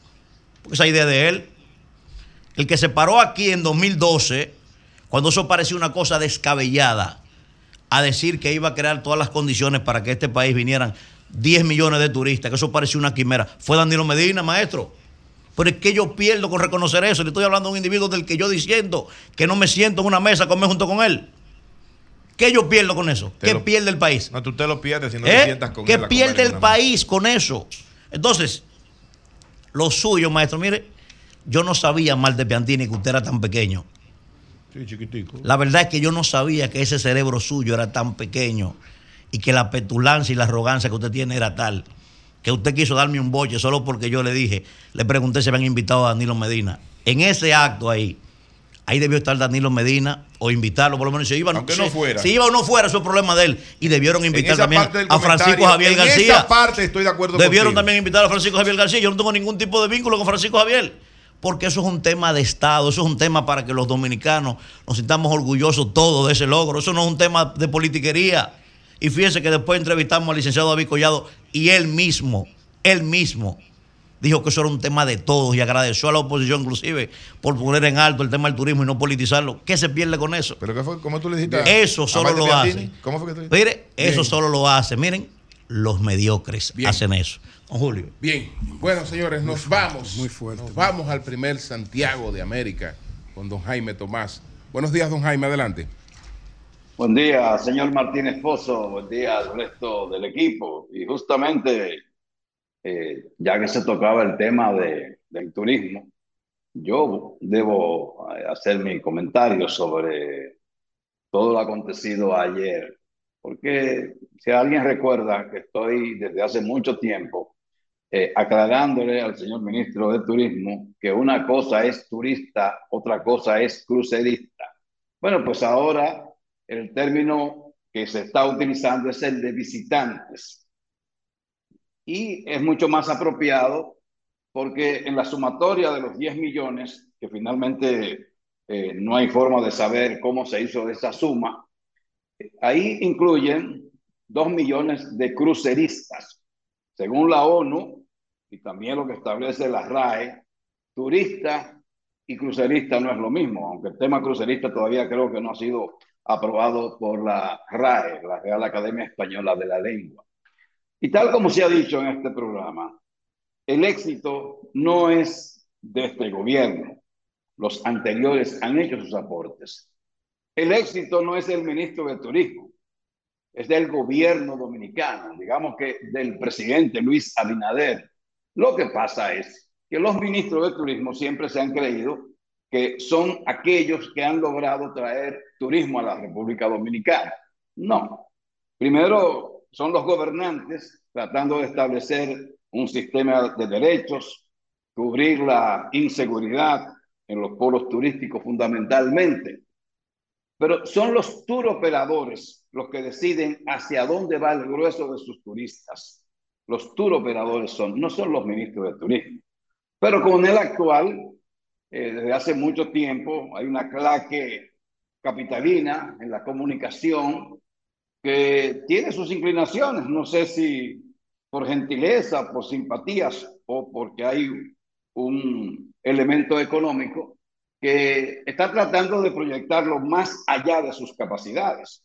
Y él se presenta como el salvador, como el hacedor de este logro de 8 millones de turistas y 2 millones de cruceristas, que es lo que llega al país.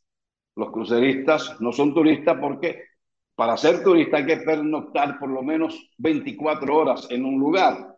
Los cruceristas duran 4 o 5 horas. De cada crucero apenas se desmonta quizá el 25%. de los que vienen en barcos que tocan puertos dominicanos.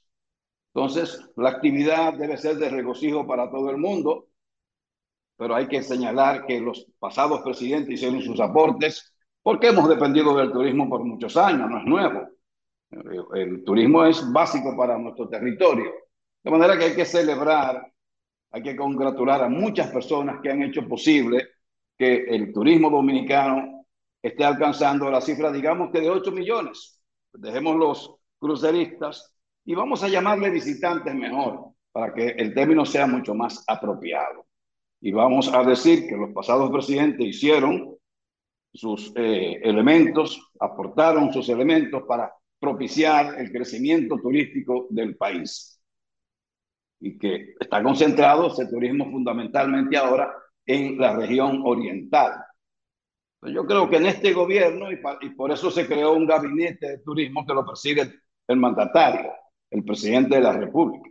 Entonces, si hay que elogiar a alguien, es al ministro de Turismo, es al presidente Luis Abinader en todo caso, y a los pasados presidentes. Pero me congratulo, nos congratulamos todos con la presencia cada día mayor de personas que deciden venir a la República Dominicana, que son traídos a la República Dominicana, quizás atraídos por el ambiente que hay, por las playas, por los gozones que somos los dominicanos. E, eso es algo muy importante. Para mí, el ministro de Turismo es un elemento más. Sabemos que aspira a ser candidato presidencial y que hay una familia que lo, lo está respaldando de alguna manera y por ahí su rápido crecimiento. Pero en la capital es visto como un fenómeno, fuera de la capital prácticamente es un desconocido y solo tiene relación con la gente de, turismo. Y a propósito de turismo, eh, ya se anunció que a principio de año se va a iniciar el proyecto Bergantín, un proyecto que el presidente de la República lo ha puesto en el tapete en más de dos oportunidades, incluso con la visita de Ben Diesel, el actor que supuestamente está vinculado a esta obra que está al lado de Playa Dorada, próximo al área de Montellano, que debe pertenecer esa zona al municipio de Montellano. Bregantín tiene una playa natural bellísima, no es conocida por muchos porque, repito, su acceso no, no ha sido nunca muy bien definido, pero es un, una tarea inmensa y se ha hablado de, de grandes hoteles, de un área para la filmación de películas, y ahí interviene Ben Diesel, el actor de, de Rápido y Furioso, que la saga que lo ha proyectado en mayor dimensión. Pero también este proyecto va a depender de alguna manera de la autopista del Ámbar, un proyecto que es muy ambicioso y que no ha sido definido todavía porque no hay capital privado para hacer una carretera que no sería rentable por el pago de un peaje, porque la inversión es muy elevada ya que hay que hacer eh, túneles de alguna manera para poder lograr una vía en línea recta que permita el acceso de Santiago a Puerto Plata en 15 o 20 minutos. Esa autopista es fundamental para ese proyecto de Bergantín, pero ya se anuncia que habrá la construcción de dos hoteles, que va a ser una compañía española y que va a comenzar a, en el segundo trimestre del año 2024. Y esto es buena noticia para un área que ha estado muy empobrecida en términos de turismo, como es Puerto Plata, y ha estado, digamos que, abandonada. Playa Dorada hoy día tiene un par de hoteles, pero no puede pensarse en, en esos hoteles para aceptar la demanda de un turismo muy intenso. Y ya veremos cuando, qué va a ser finalmente este proyecto de Bergantín, que es muy ambicioso, porque son muchas las obras que se han planteado para eso. En el día de hoy se conoció la muerte de la señora madre de Guillermo Moreno, que reside en Santiago, falleció a los 90 años, y también madre de, otros seis hijos de ella, que algunos viven en Santiago. Está una dama que es la eh, candidata a la vicealcaldesa, vicealcaldesa de Ulises Rodríguez, del PRM, al Ayuntamiento de Santiago y entonces ella también forma parte de, de esa legión de hermanos afectados por el fallecimiento de esta señora. Que a propósito, aunque todavía los capitaleños no lo han identificado, se da por un hecho que Guillermo Moreno será el candidato a la senaduría del Distrito Nacional. Y esto no por considerar que vaya a ganar esa senaduría, sino porque según los estrategas del presidente Luis Abinader, él, su partido, aportarían de un 3 a un 4% en la votación general, que es lo que al mandatario le interesa. Porque la senaduría del distrito y la senaduría de Pedernales, a fin de cuentas, es lo mismo. Es un senador, es un solo voto, que le da una mayor principalía el que, el que la tenga, el que la pueda desarrollar. Pero en términos numéricos, es un voto igual. El Distrito Nacional a cualquier otra provincia del país, y eso es lo que quiero dejar establecido. En el caso de Santiago, aunque no se ha hecho el anuncio oficial, el candidato a senador lo será el doctor Daniel Rivera, actual ministro de Salud Pública. Como no había tenido intención de ser candidato, a la hora de, de hacer los números de las encuestas, él no presentaba unos números, no presenta unos números eh, muy atractivos, pero tendrá tiempo de promoverse, ya en poco tiempo va a ser anunciado oficialmente tanto Guillermo Moreno en el Distrito Nacional como Daniel Rivera en Santiago, provincia. Eh, Daniel Rivera es un médico conocido, tiene un buen perfil, es un hombre eh, que maneja bastante bien la palabra, tiene un tipo atractivo, de manera que tiene condiciones para promoverse y probablemente hacer un buen papel en las elecciones de mayo como candidato a senador por la provincia de Santiago. Otro tema ya para terminar, que yo debo enfocar, es eh, el cambio que está produciéndose en la policía tiene que ir un poco más allá. Con la, el abominable hecho de la muerte de una ciudadana venezolana, eh, que murió de un disparo y que luego fue desmembrado su cuerpo para tratar de ocultar el crimen, hubo una acción de dos policías que evidencia que aún nuestros policías no están preparados para poder establecer lo que es la escena de un crimen. La necesidad de preservación de una escena de crimen para que los peritos, los expertos entonces puedan hacer sus indagaciones. Porque dos de los policías que entraron con las personas que estaban buscando a la víctima, pues abrieron una maleta, encontraron parte del cuerpo, o sea que alteraron la escena del crimen. Un hecho que los dominicanos no estamos eh, muy acostumbrados a ver porque es muy difícil que se produzcan estos crímenes tan atroces por parte de un individuo que se cree que estaba drogado hasta la saciedad. Nuestra policía está en vías de ir creciendo, de ir aprendiendo, pero todavía falta mucho trecho. Un hecho muy lamentable, pero bueno, eh, no se quieren muchas cosas negativas en un periodo de Navidad, pero la vida prosigue su agitado curso, decía Rodriguito, y hay cosas que uno no puede evitar de plantear. De mi parte es todo por hoy, señores. Muchas gracias, don Jaime. Muchas gracias. Un placer. Cambio y fuera. Son 106.5. 8.40 minutos. Buenos días, José. Adelante. Bueno, gracias, Julio. Miren, señores, un par de cosas antes de entrar con dos temas muy impresionantes que han ocurrido en esta semana. El concepto de turismo, si ustedes buscan la etimología del concepto de turismo, eh, está muy vinculada al sector automovilístico. Cuando ustedes vean un vehículo con prestaciones deportivas, pero no de pistas, sino deportivas urbanas, van a, van a ver que tiene una G y una T atrás. El, el Golf GT es uno de los de Volkswagen, es uno de los más Gran importantes. turismo. Porsche tiene un Porsche GT.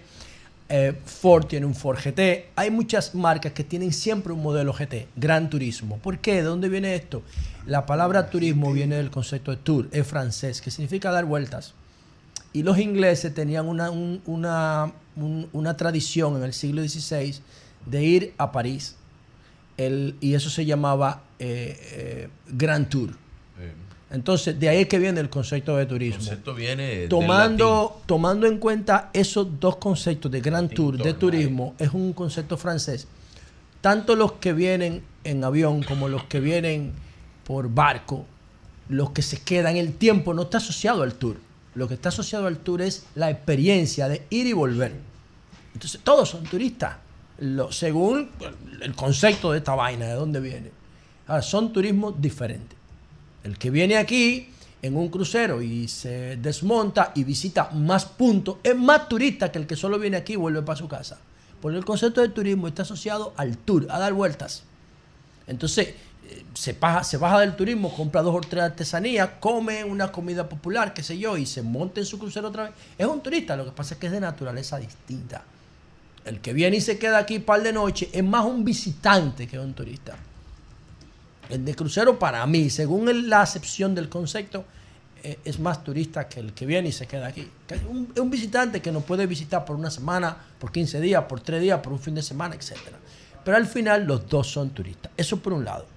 Por otro lado, Wander Franco, la superestrella de Tampa Bay.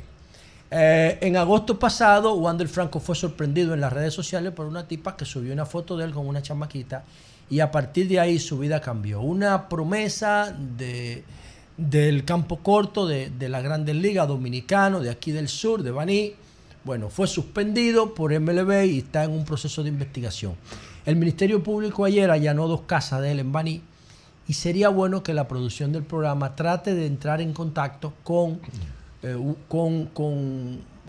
la fiscal Ministerio Público de Violencia de Género, porque no creo que Wander Franco ande huyendo, porque es una persona pública que tiene un paquete de intereses envueltos, porque es una superestrella, es un top 10 de, de los jóvenes dominicanos en grandes ligas que tiene un comportamiento acelerado, es verdad, pero que no creo que esté huyendo porque no tiene sentido eso. Una persona demasiado expuesta y lo que tiene que enfrentar la situación, que todavía no tiene una acusación formal con relación a la posibilidad de que le haya estado con una o con varias menores. Por otro lado, quiero referirme, señores, a dos temas picantes. ¿Cuáles son esos temas breves? Bueno, el primero es una de las personas que, que yo más admiro de la música urbana venezolana, aunque solamente escribió dos álbumes, eh, pero fue un tipo que marcó la vida urbana latinoamericana al punto de que Rolling Stone lo considera el rapero más importante, señores, con solamente dos discos. Es como Amy Winehouse. Entonces, Cancerbero en el 2015 eh, falleció de una manera trágica que dejó a todo el mundo asombrado.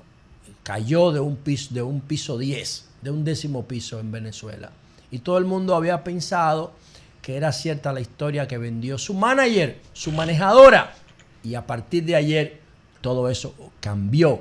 Y también quiero hablar brevemente del caso de el venezolano, eh, perdón, colombiano, italiano, Michelle Saba, brevemente, eh, y el caso de la venezolana Jenny Carolina Pérez Canelón, que fue asesinada en una torre aquí en Piantini. Vamos a empezar con el caso de Cancerbero, que dio un giro de 360 grados en el día de ayer, después de que el fiscal venezolano William Sapp, el mismo que está investigando el concierto de Romeo eh, con un narcotraficante que está preso, ese mismo presentó a la manager, la manejadora de Cancerbero ayer, admitiendo que Cancerbero no se suicidó, lanzándose del piso 10 después de haber matado a su amigo, que era el esposo de ella, sino que fue ella quien lo apuñaló. Vamos a escuchar un chinchín, un pedacito de Cancerbero para que la gente tenga una idea, no sé, no creo que, pero vamos a escuchar. ¿Lo tienen ahí? Dale. En ninguna. Cuídese de la envidia, mijo. Mirándome a los ojos, mi vieja, descansa en paz ya. Una vez me dijo, y qué razón tenía al advertirme de esta vida puerca, no crías cuervos, o arrancarán tus ojos de sus cuencas. Me he dado cuenta que la verdad es tan relativa y la realidad es tanta mentira. Perros tratando de invadir mi propiedad privada mientras dormía, buscando robar mis hembras, mis reales, mi comida. Mis reales, mi comida. Maldito sea el hombre que confía en otro hombre. Gran verdad en esa frase se esconde. Me siento como un loco al tratar de confiar yo todavía en alguien en el planeta de la hipocresía. Válgame, soy iluso, tan bravo que me la doy.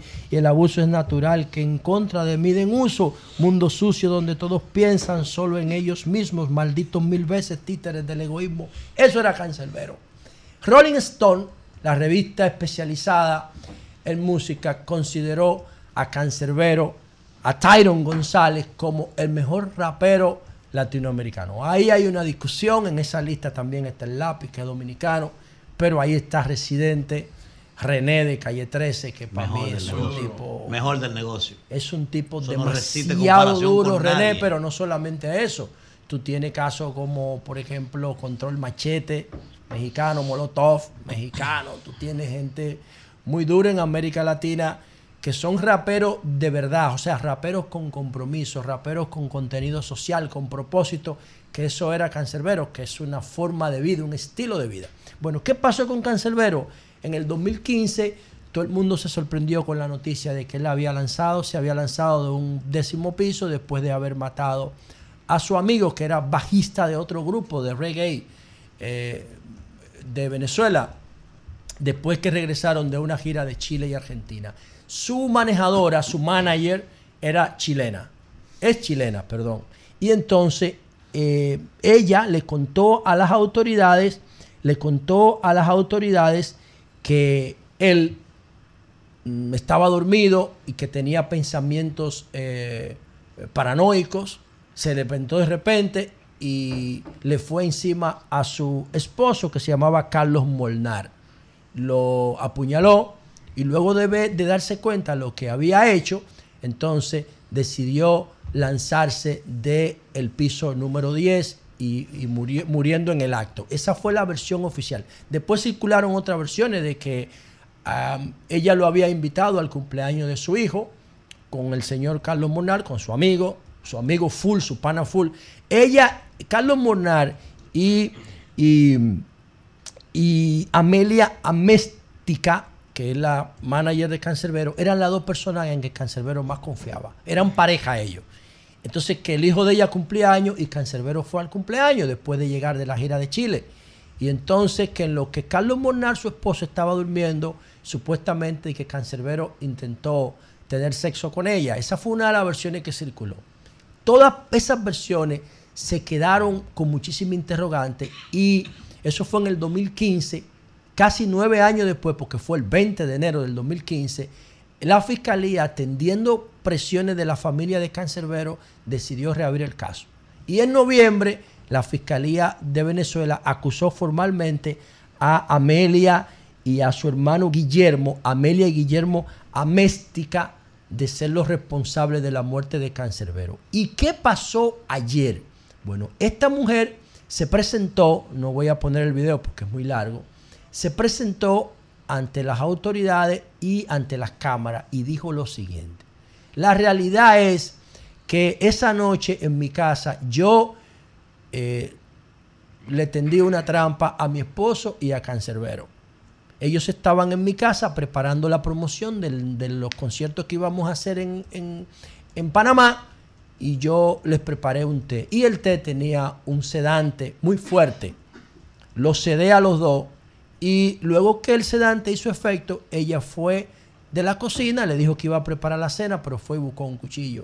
Primero mató a Carlos Bornal, su esposo, lo apuñaló y luego entonces Cancerbero se despierta, según ella, y ve lo que ella está haciendo y vuelve y se cae por el sedante.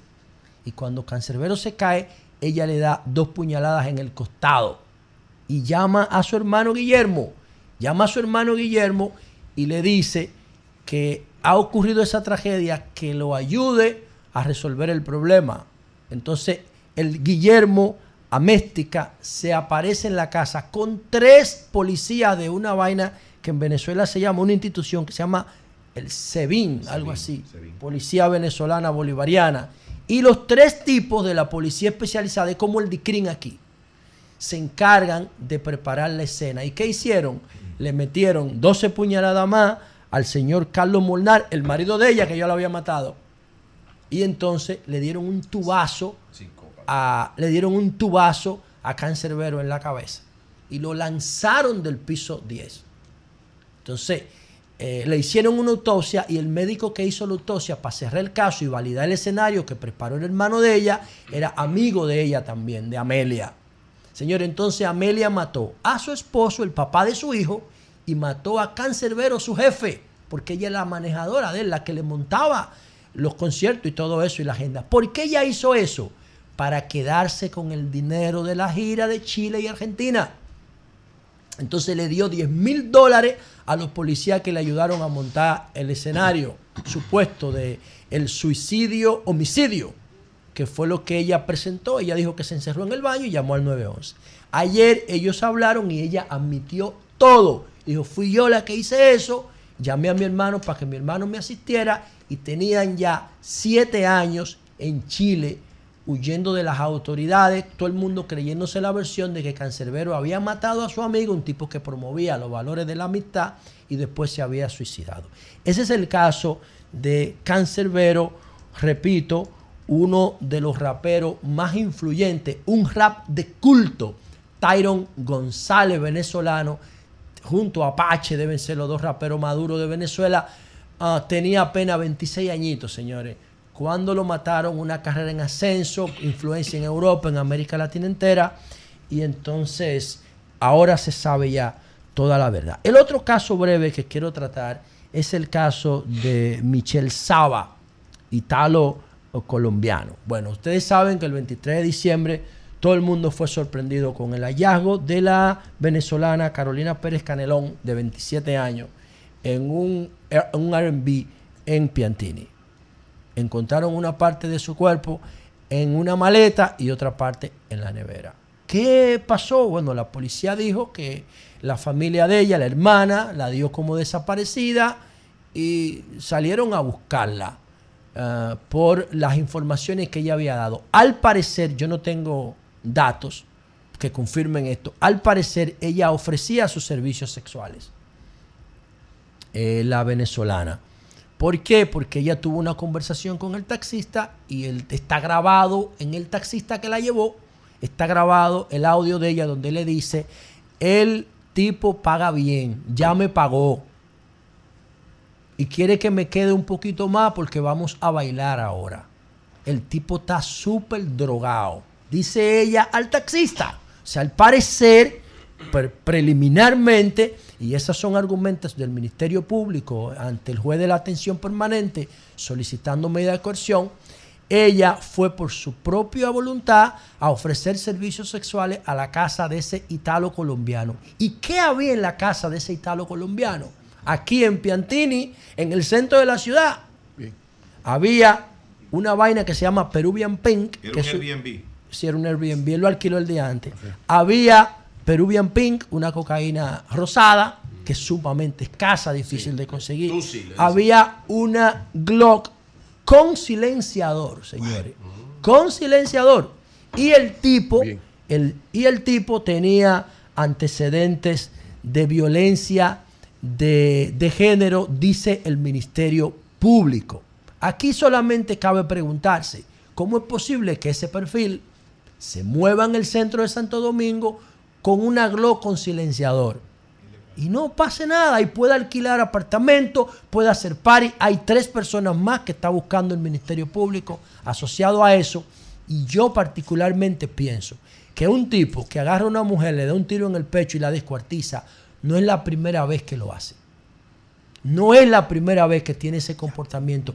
El Ministerio Público y la policía debería investigar si ese señor tiene otros hechos de esa naturaleza, porque a mí me parece imposible que en estrenándose como criminal este tipo tenga la sangre fría de cometer esta atrocidad y se quede esperando que la policía vaya a detenerlo en su casa. Cambio y fuera.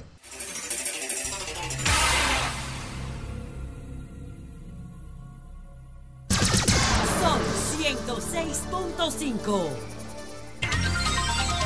Nueve, dos minutos. Pedro, buenos días. Buenos días, don Julio Martínez Pozo. Buenos días, nuestro queridísimo reportero estrella desde la ciudad de Nueva York que está pasando sus merecidas vacaciones en la República Dominicana. Ramón Mercedes, nuestro buen amigo, un gran anfitrión. saludo, Ramón un gran Mercedes. amigo. Igual para mí. tipo, vamos a Nueva Abrazo, York, compañero de trabajo. siempre está. Hermano y amigo. eh, siempre está muy, muy, muy pendiente de nosotros cuando estamos en la ciudad de Nueva York y es quien nos mantiene informados. Saludos a toda la audiencia, saludos al equipo de producción. José, hay dos elementos que quiero aportar a la crónica que hacías con relación a la muerte de eh, Jenny.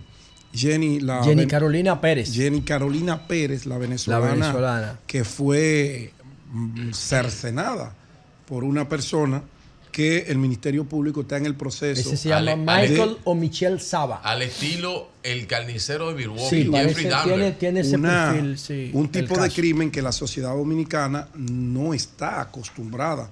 Por eso la alarma nacional, porque son cosas que uno las ha venido mirando en películas y casos que han ocurrido en Estados Unidos allá, años, muchos años atrás. Pero hay una información que me da una fuente con relación a ese crimen, que es una teoría que se está planteando y que está en los corrillos de gente cercana a la hoy Oxisa.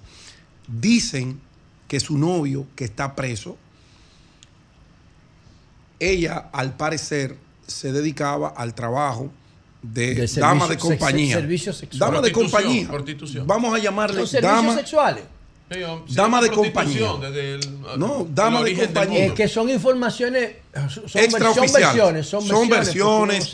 Esto ya tendrá el Ministerio Público que cuando, que cuando se adentre a esas investigaciones profundas, Claro, claro. como tendrán que hacerlo, que se haga un examen de si ella tuvo o no tuvo relación sexual con su victimario, van a ir esclareciendo y los interrogatorios el móvil del crimen. Pero es bueno dejar esta versión que me da una fuente de muy, muy entero crédito, que dice que ella pertenecía a ese mundo, de la dama de compañía, se acostaba con hombre parece por dinero.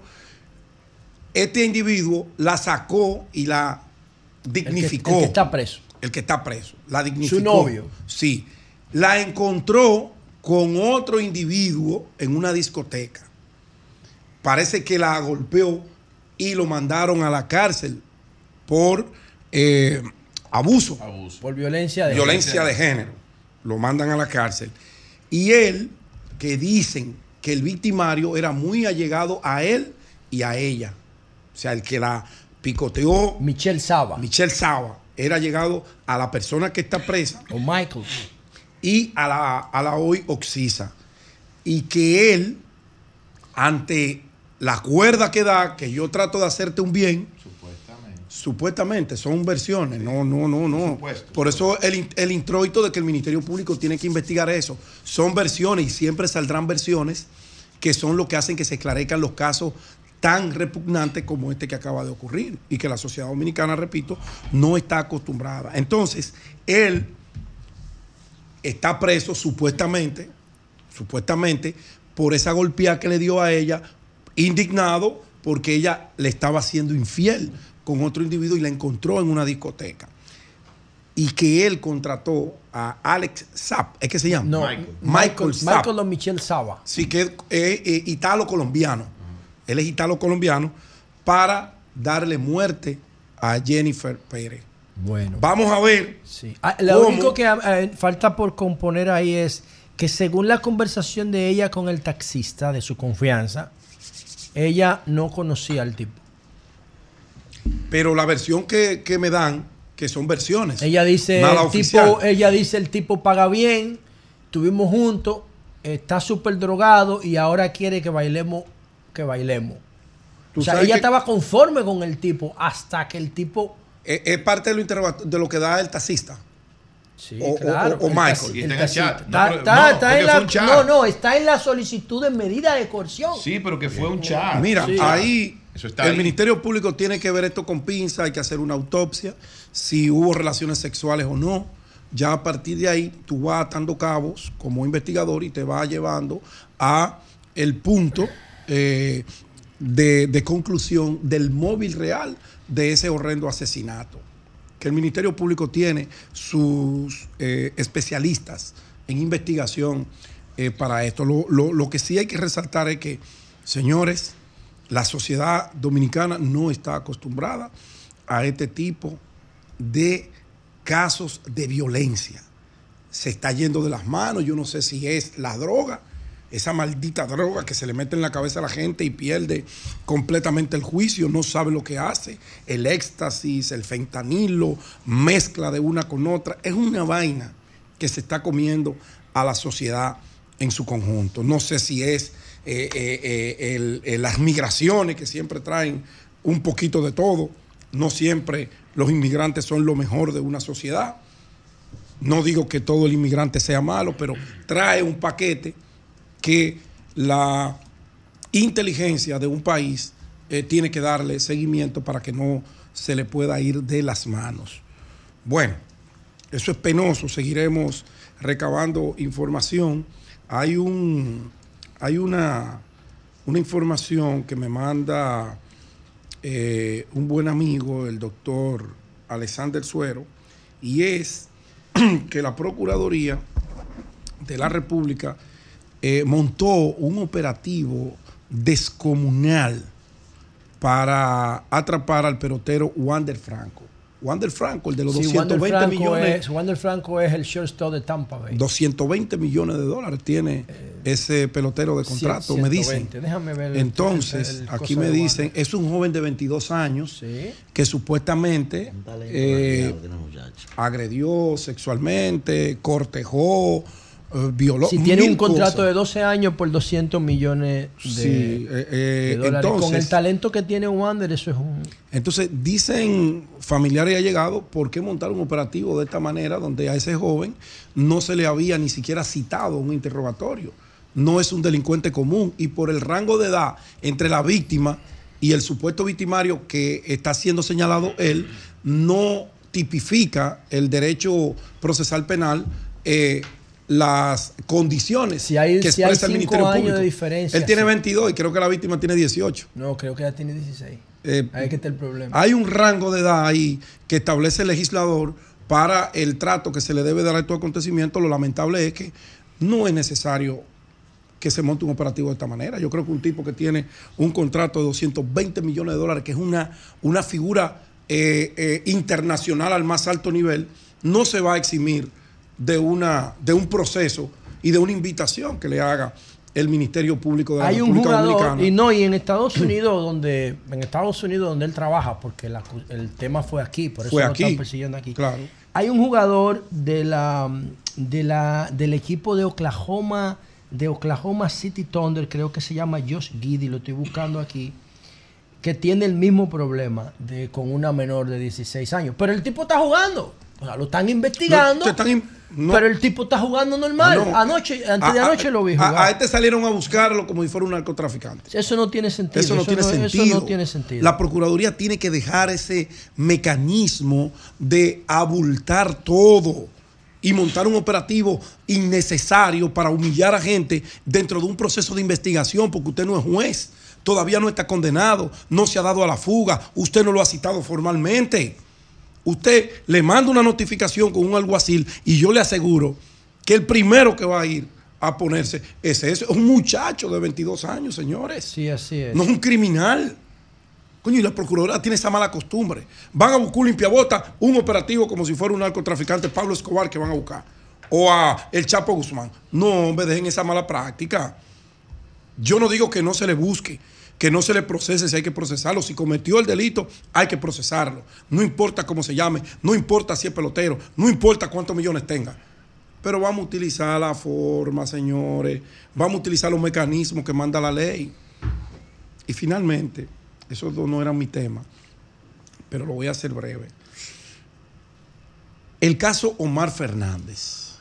¿Por qué arremeter de una forma tan indiscriminada y ¿Qué fue lo que dijo despiadada Vinicito? ¿Fue Vinicito? con- contra un joven político que lo único que ha hecho es trabajar?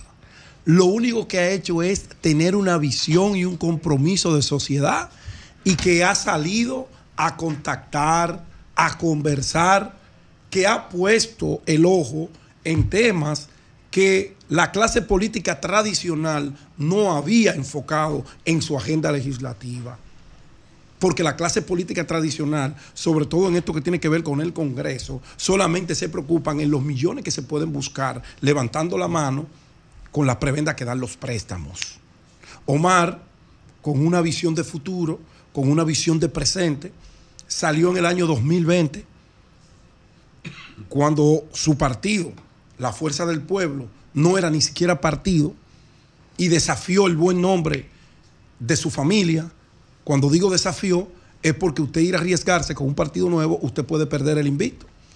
Y él no se sentó a ver si él era hijo de Leonel Fernández, si esos apellidos pesan o no pesan en una sociedad como esta. Él no se acomodó a que él era hijo de su papá con todo lo que eso conlleva en República Dominicana, ser hijo de un expresidente de tres periodos, el peso que eso tiene en todos los confines de una sociedad. No, Omar fue y ganó su diputación. Y la ganó con todas las adversidades de un gobierno que estaba sobre la cabeza de su papá y de todo lo que oliera a su papá. Y él fue y se hizo diputado siendo uno de los más votados, creo que fue el más votado de la circunscripción número uno. Se convierte en diputado y se va con una agenda que había sido olvidada, es más, no había sido vista nunca por ningún legislador, porque aquí nos detenemos en la cháchara, en lo tradicional, en lo que sale en los periódicos. Pero son temas fundamentales que ocupan y preocupan a una gran parte de la sociedad y él le dio visibilidad y están ahí todos y los presentó, los aprobó y los que no aprobó van en camino y se fajó a trabajar. Pero después de eso, él comenzó a construir una imagen propia de él bajo sacrificio. Y quien os habla ha sido parte de ese proceso, de callejón en callejón. No importa cuán pobre es el barrio, no importa cuán humilde la persona, Omar Fernández ha estado ahí, construyendo esa buena imagen que hoy lo coloca como un joven político con méritos para no solo ganar la senaduría de la capital, sino para seguir más allá si no comete errores.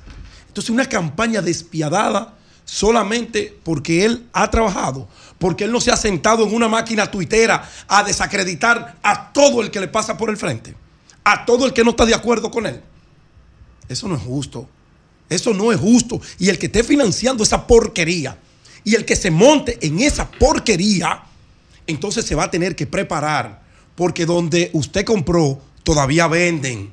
Y en la sociedad dominicana todos nos conocemos y todos sabemos la historia de cada quien. Y si queremos comenzar a contar historias, no a inventarlas, como la que le están inventando a Omar Fernández, porque son inventos fruto de la envidia, de ese que citaba Manuel, del hombre mediocre, que como no tiene mérito propio, detracta al que lo tiene. Dejen eso, no se pongan, no se pongan, porque nosotros vamos la sociedad dominicana a un proceso electoral que esperamos que sea el más transparente, el más diáfano, y todos tienen que presentar sus propuestas. Bien. De eso se trata. Pero si vamos a venir con asquerosidades como en tiempos pasados, prepárense, porque donde ustedes compraron la asquerosidad, siguen vendiendo y hay gente que está dispuesta a salir a defender a la gente honorable como Omar Fernández. Cambio fuera.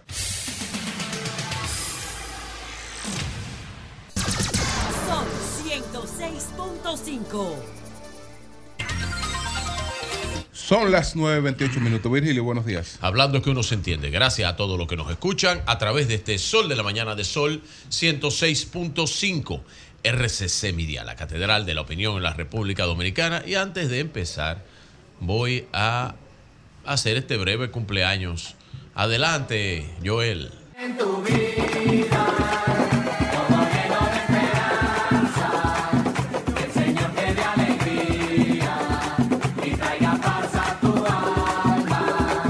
Bueno, ustedes ven ahí en pantalla. Feliz cumpleaños para Juan de Jesús Garrigó Mejía. Ese es mi sobrino preferido, Juan Garrigó. ey. Felicidades. Ese es mi sobrino. De los- Ey, ten cuidado. Mi primo Juan Garrigó, uno Juan Garrigó. una de las personas, de los una cosa. jóvenes Te voy a talentosos. decir una cosa. Bueno, Te voy a pero decir es una cosa. Si Juan Garrigó se maneja No, bien, dijo Carolina sigue Mejía. Bueno. firme con cuidado. ¿Tú eres Mejía? Sí, señor. No, no, yo, yo Sí, soy. Juan de los. Mejía, de, Sí, de Don Hipólito. Mejía. Juan Garrigó Sí, es mi es. sobrino. Y Eury Cabral, que es Yo soy. Cabral Jiménez Mejía. Eso es. Ese es mi sobrino.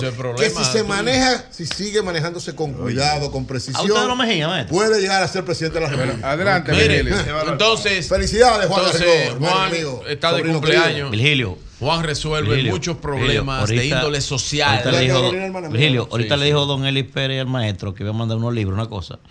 A, a un amigo que no esté escuchando, dile que estoy esperando el libro todavía de, de Gregorio Urbano Gilbert. Ah, ah, sí. A un oyente. A un oyente, sí. sí. Lo voy a esperar. Adelante, el libro de adelante. Gregorio Urbano. ¿Tú no tienes el libro de Gregorio Urbano Bueno. Gilbert? Dile eso al oyente. Adelante, Bueno, adelante. señores, miren. Mañana te lo traigo.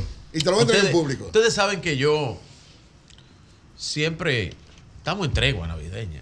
Ya han faltado un poco de respeto los compañeros de la oposición, pero está bien. Imagínate, ¿qué uno va a hacer aquí? Tiene que aguantarlo esto, pero la tregua existe.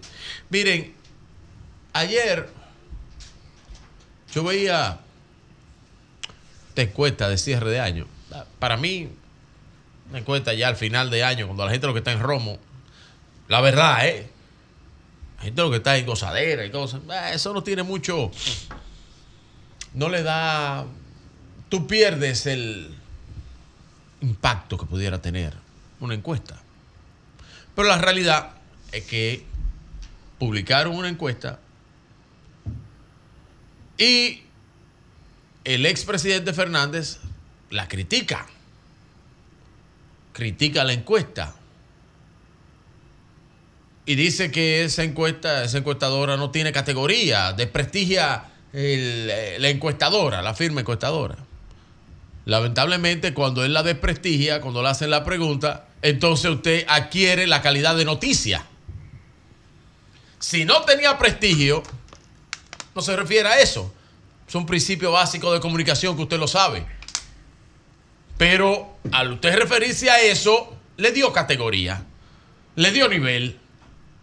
Entonces, esa encuestadora, que yo sí conozco sus cimientos, porque está situada, trabaja aquí en Panamá, pero está situada en Perú, en Lima, y es una encuestadora que presenta inclusive los encuestadores que ellos utilizan, presenta su staff. Algunos de esos encuestadores que son eh, libres, ¿verdad? Son por contrato, eh, son chicas. Yo lo he utilizado en mis propias firmas.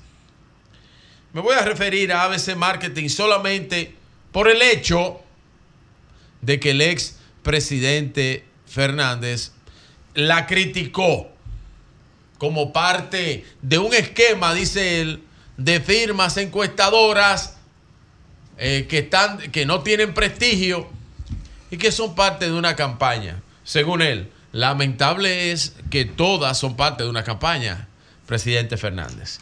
En el caso de esa encuesta dice eh, lo siguiente, eh, si mañana fueran las elecciones presidenciales, ¿por cuál candidato votaría usted? Dice Luis Abinader, esta es respuestas válidas, most likely voters, como se dice, 58.0. Leonel Fernández, 26.6. Abel Martínez, 11.9. Eh, aquí pone otros candidatos, Ramfi, Roque, Guillermo y Carlos Peña y el señor Miguel Vargas, que está en último lugar acá. Entonces, bueno, aquí se cumple la teoría del sabio de la política dominicana, comentarista, hacedor de opinión, eh, el buen amigo, el doctor Julio Jacín, que dijo, sumados no llegan a un 40.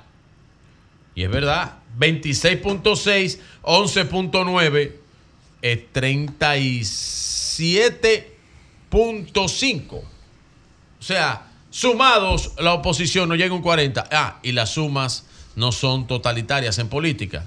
Así que nadie suma. Ellos ponen un tracking pool de lo que ellos proyectaron en el 2018. Esa es la misma firma. Y lo publican ayer porque como empezaron las críticas fupistas y ellos pu- publican esto. Pues esta es su tracking pool del 2018 al 2020. Y ellos dicen que el promedio de ABC fue 52.9 y, y dicen, y en las elecciones presidenciales oficialmente fue 52.5. O sea que ellos dicen que su resultado estuvo totalmente dentro del margen de error. Eso fue una galleta, una galleta sin manos, esa publicación. Así como también eh, presentan su tracking pool actual eh, en lo que tiene que ver con quién votaría usted en las elecciones presidenciales.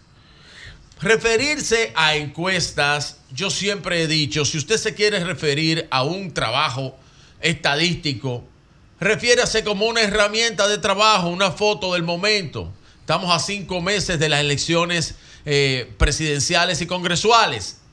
Esos números no necesariamente, los números que usted ve hoy son los que van a reflejar la realidad de las elecciones de mayo. No obstante, usted teniendo, no obstante usted teniendo unas elecciones municipales en febrero que van a determinar mucho, porque las elecciones municipales determinan el trayecto hacia, la- hacia las congresuales y presidenciales.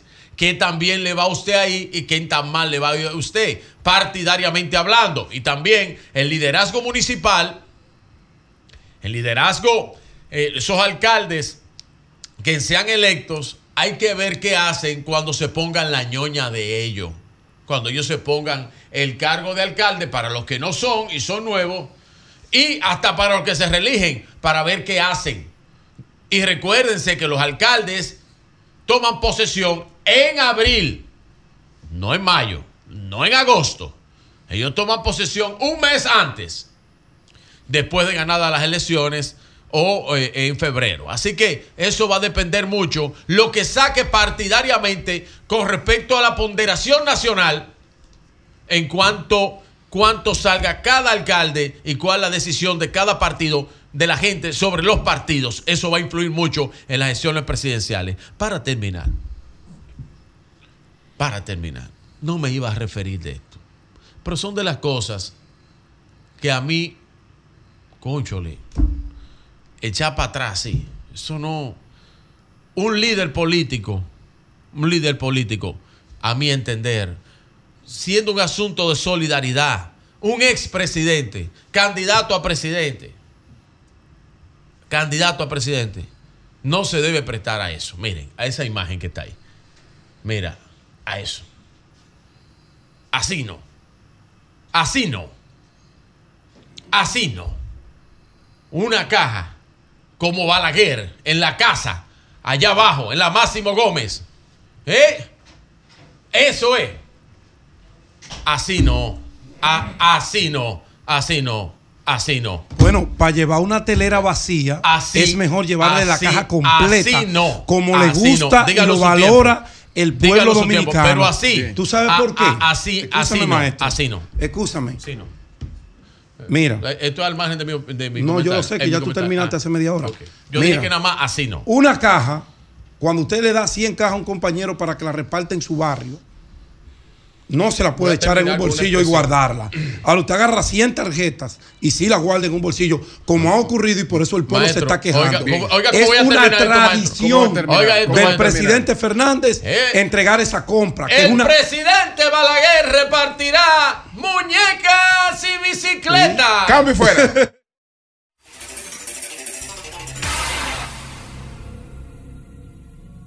El sol de la mañana. El sol de la mañana. Comunícate 809-540-1065. 1-833-610-1065 desde los Estados Unidos. Sol 106.5, la más interactiva. Buenos días, adelante, buenos días. Buen día, gloria a Dios que me logré comunicar con ustedes. Amén. Gracias. Un saludo muy especial para Virgilio. Saludo. Y decirle a Virgilio que se acuerde que dentro de los números que él devenga, se acuerde que habemos un 63% de la población que somos informales. Que nos incluyan ahí en ese grupo, porque nosotros ponemos en duda los números que ustedes revelan sobre las encuestas del gobierno. Eh, mire, la- las encuestas, no son del gobierno, pero si usted quiere decir lo que usted quiera. Pero vamos a coger otra llamadita. Nada. Buenos días, buenos días. Gracias adelante. al call center de la FUPU. Buenos días. Sí, buenos días, bendiciones para todos. Adelante.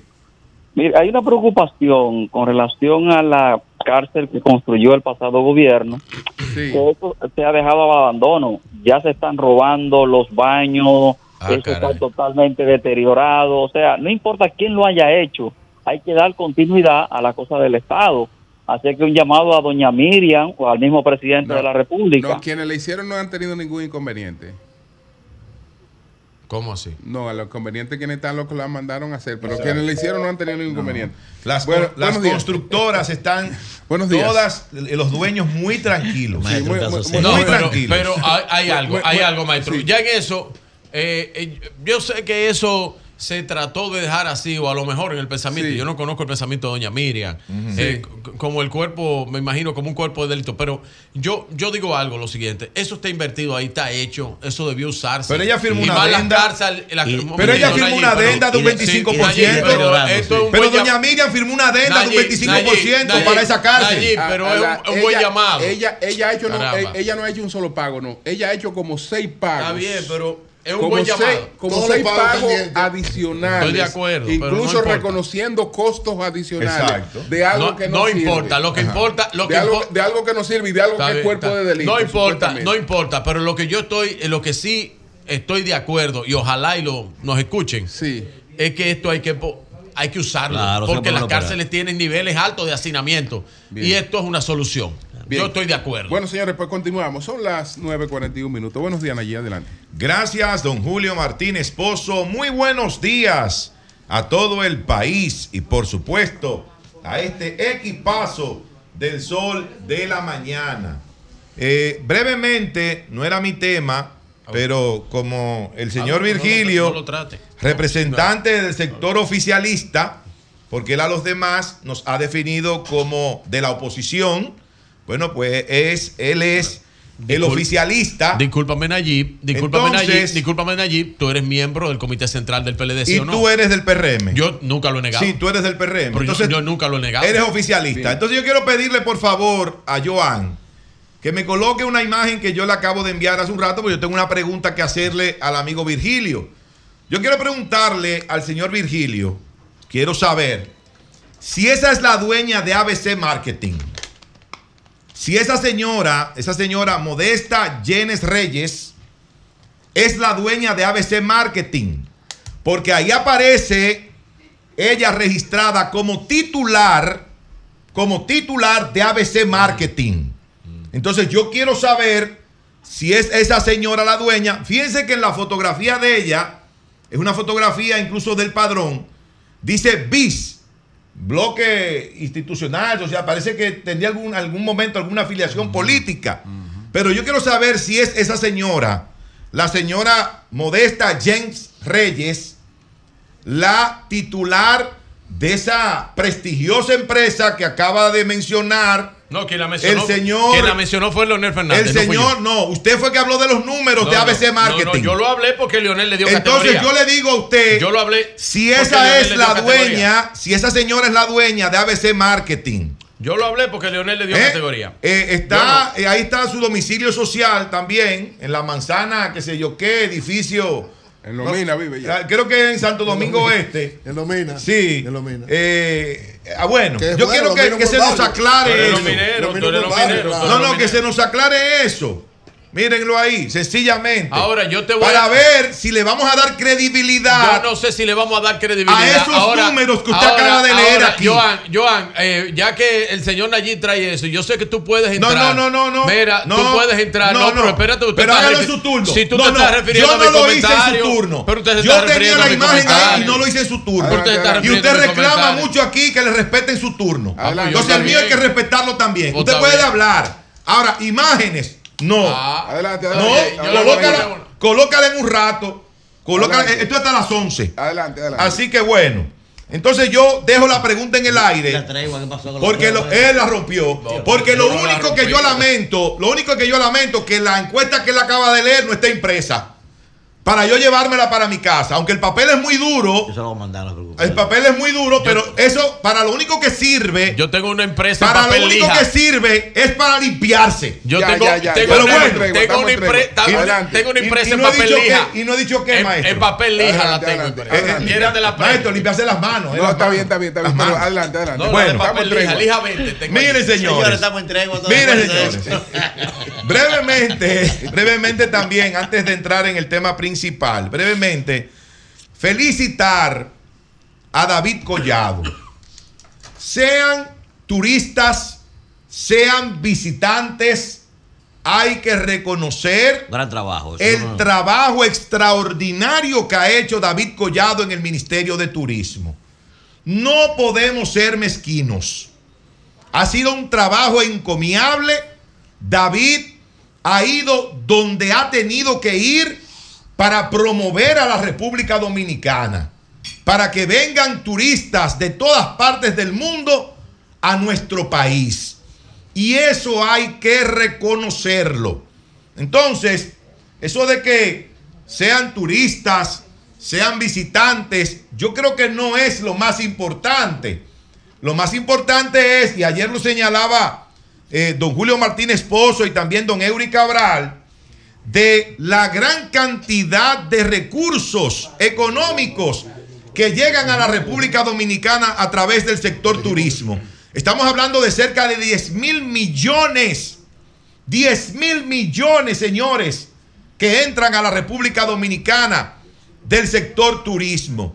Y eso hay que valorarlo. O sea, por eso quiero reconocer esa gran labor y ese gran trabajo que ha realizado al frente de ese ministerio David Collado. Por otro lado, señores, quiero referirme a una publicación que sale hoy, creo que en la mayoría o en todos los periódicos del país, del Banco Central de la República Dominicana. Esto, esto es una cortina de humo. Esto no es más que un acto de politiquería barata, lamentablemente hay que decirlo. Lamentablemente hay que decirlo. El Banco Central publica aquí donde habla del crecimiento de la economía dominicana, pero durante el mes de noviembre. Durante el mes de noviembre, cuando ya debería estar preparando el indicador mensual de actividad económica IMAE del mes de diciembre, porque ya estamos terminando este mes de diciembre. Hoy es día 27. Es decir, que ya el banco debe estar, ¿verdad? Eh, recopilando toda la información económica del mes de diciembre y los tres o cuatro días que le faltan a este mes para presentar ese indicador de la actividad económica del mes de diciembre del año 2023. No, pero quiere quedarse en, en noviembre del 2023 porque en este mes, de acuerdo a los números del Banco Central, la economía creció un 4.2%. Y yo le pregunto, ¿por qué el Banco Central no hizo la misma publicación en junio de este año cuando el crecimiento fue de 0.1? De 0.1% el crecimiento.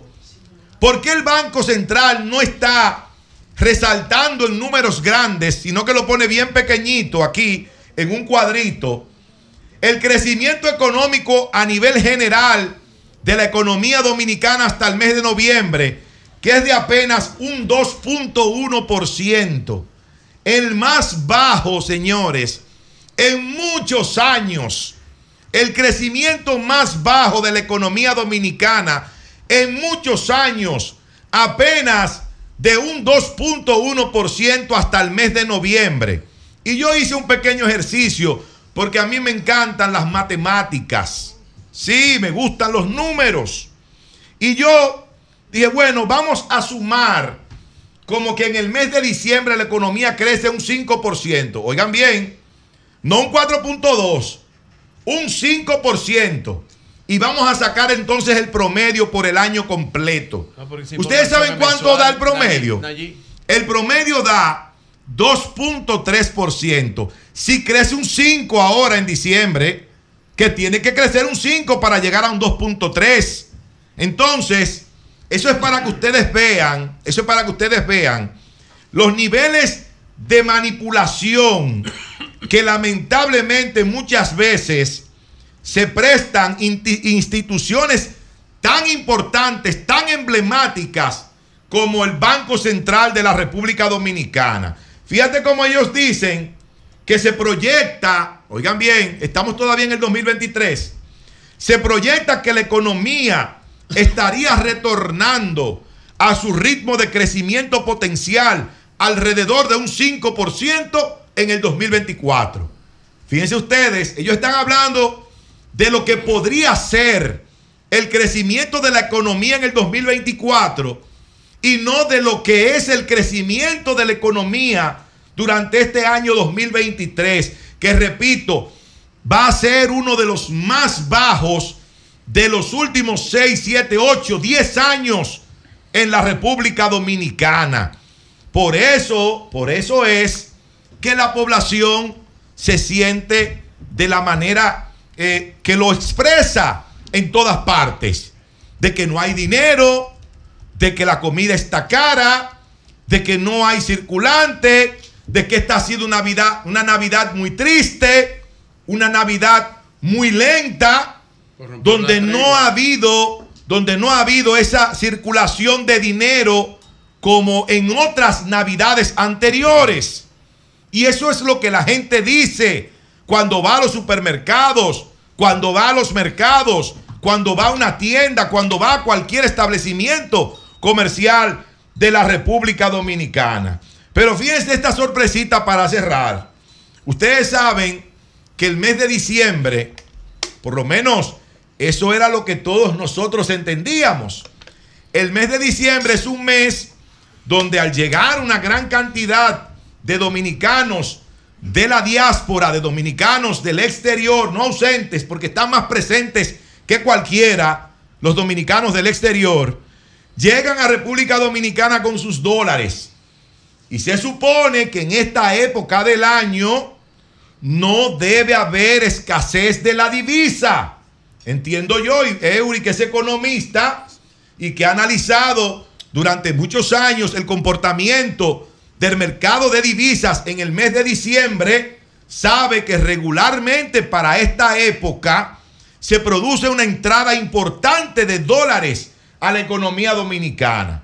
Bueno, pues ante la escasez, oigan esto, ante la escasez del dólar, del dólar, el Banco Central de la República Dominicana ha decidido inyectarle a la economía 200 millones de dólares.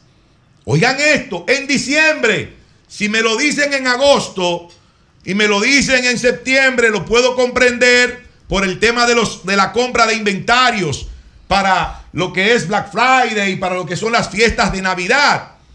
Pero en pleno diciembre, cuando se supone que a este país llega una gran cantidad de dólares del exterior con los dominicanos que vuelven eh, a la República Dominicana, que vienen a visitar a sus familiares.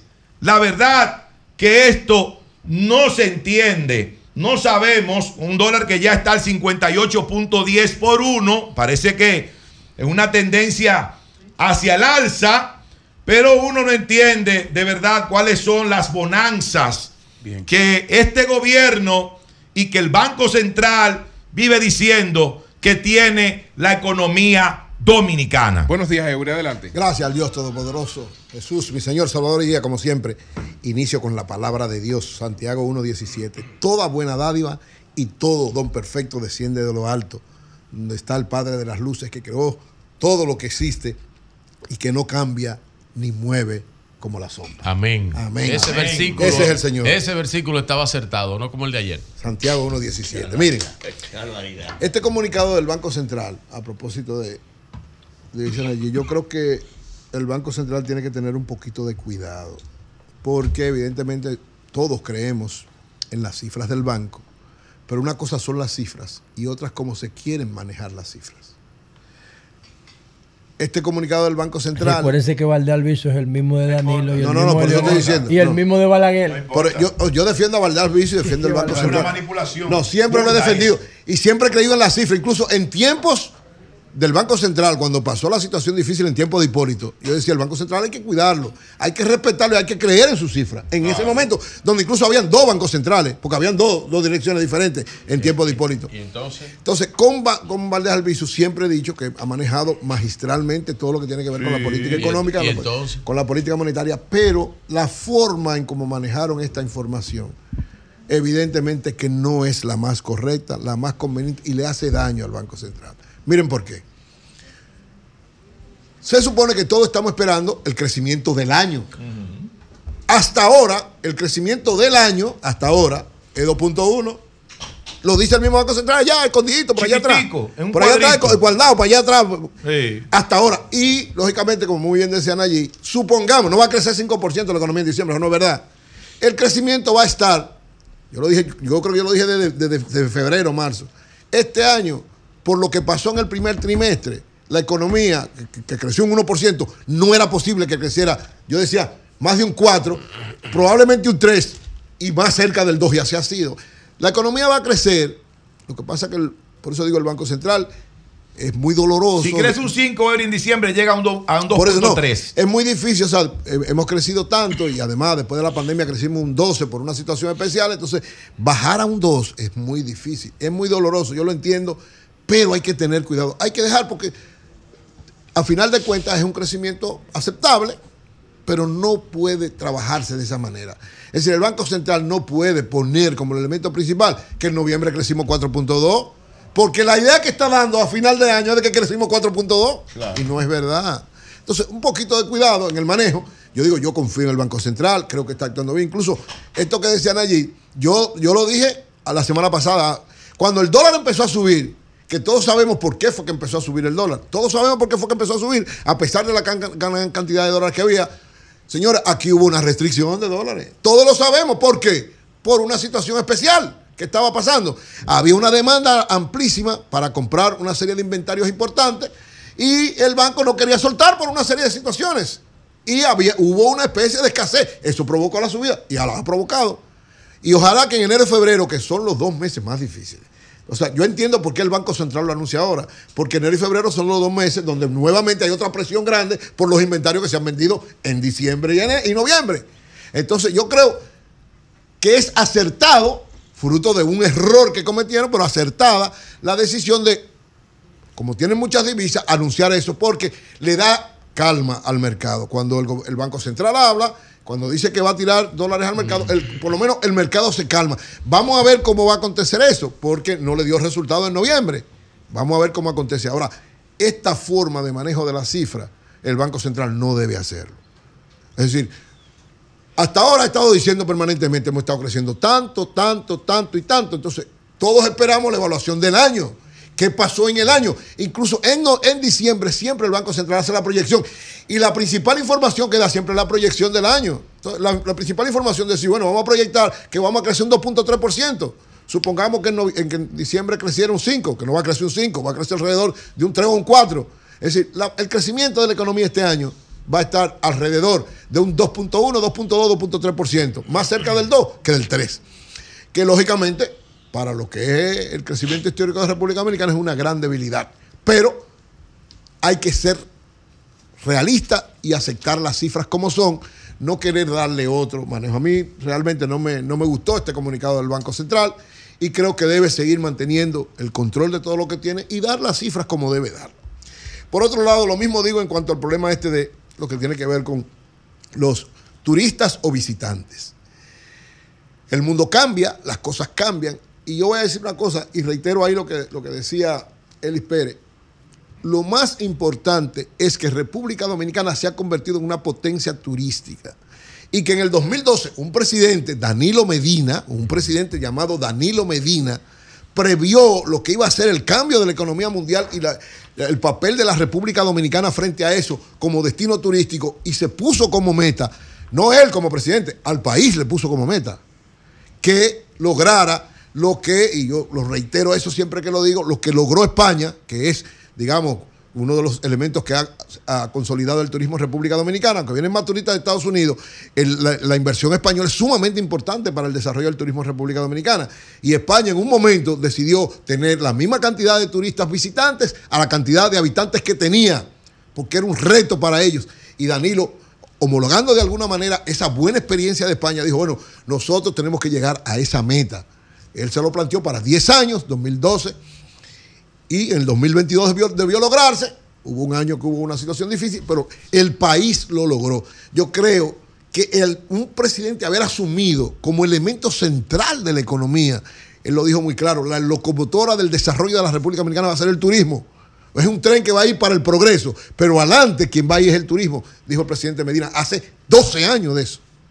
Y entonces, gracias a una visión clara, porque evidentemente, y ahí hay que ser justos, Así como Danilo fue el visionario con la pandemia, si no hubiese habido un gobierno y un ministro, ¿verdad? Presidente y ministro, que entendieran eso también y que continuaran por encima de la situación que se estaba viviendo, porque nadie pensaba que el turismo iba a repuntar, aunque quien sabe muy bien de lo, cómo se maneja el mundo, ante una situación de, de constricción, de todo el mundo está cerrado, iba a haber un momento donde todo el mundo va- iba a querer salir. Si usted le daba buenas ofertas, iba a lograr captar eso, que fue lo que hizo el gobierno, tanto el presidente Luis Abinader como eh, David Collado, porque recuérdense que el presidente Luis Abinader fue a Fitur en el 2022.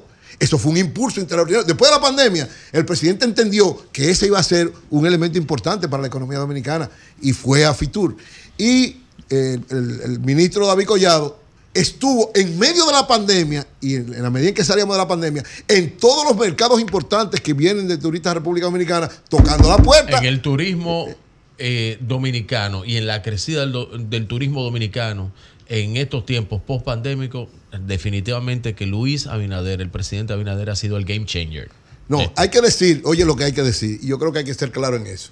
República Dominicana venía en una tendencia extraordinaria de consolidación del turismo. Porque que- antes de la pandemia, o sea, al 2019, ¿Tú oíste a Don Fran pero ayer? no, no, Pero tú oíste a Don yo oí a Don Fran muy bien. En el 2019, Me parece que no. oye, Te recuerda, fue mal con Don Fran. no, recuérdate lo que pasó en el 2019 y 2018, que tuvimos a punto de una situación difícil del turismo. No fue como la pandemia, pero una campaña agresiva por situaciones que habían pasado con turistas. ¿Y qué hizo la República Dominicana? ¿Qué hizo Francisco Javier y Danilo Medina? Crecerse también, jugar por la República Dominicana y manejaron esa situación y lograron que el, el turismo siguiera creciendo extraordinariamente. Es decir, ¿qué es lo que hace Luis Abinader y David Collado de manera muy importante e inteligente? Manejar esta situación y impulsarla. Porque, señores, cuando ellos llegaron, habían 6 millones de turistas, casi 7 millones, viniendo a la República Dominicana, estoy hablando antes de la pandemia. ¿Qué hicieron ellos? Ese valor extraordinario que tenía lo que se había sembrado, lo siguieron sembrando, lo siguieron ampliando y lo siguieron multiplicando. Yo creo que hay la continuidad del Estado y la visión, porque yo reitero, Luis Abinader sabe de turismo. Él estuvo vinculado a ese sector. Él es un hombre de ese sector. Bueno, lo decía Fran Rainier en el día de ayer. Pero quienes conocemos la historia de Luis Abinader sabemos que, que estuvo vinculado al turismo. Él sabe lo que es eso. Y además es economista. Él sabe cuál es la tendencia. Él evalúa cuál es la tendencia del mundo. Entonces, ¿por qué se logró este 10 millones de visitantes? Por darle continuidad a lo que fue la visión de un presidente que entendió que el turismo iba a ser el soporte del crecimiento de la República Dominicana. Ese presidente fue Danilo Medina. Es decir, esto ha sido un resultado del país, un beneficio para todos, donde hay que darle su valor a cada quien.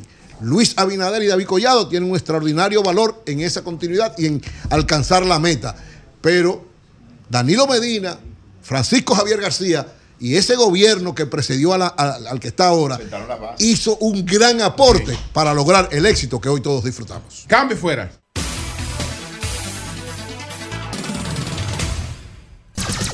Son 106.5.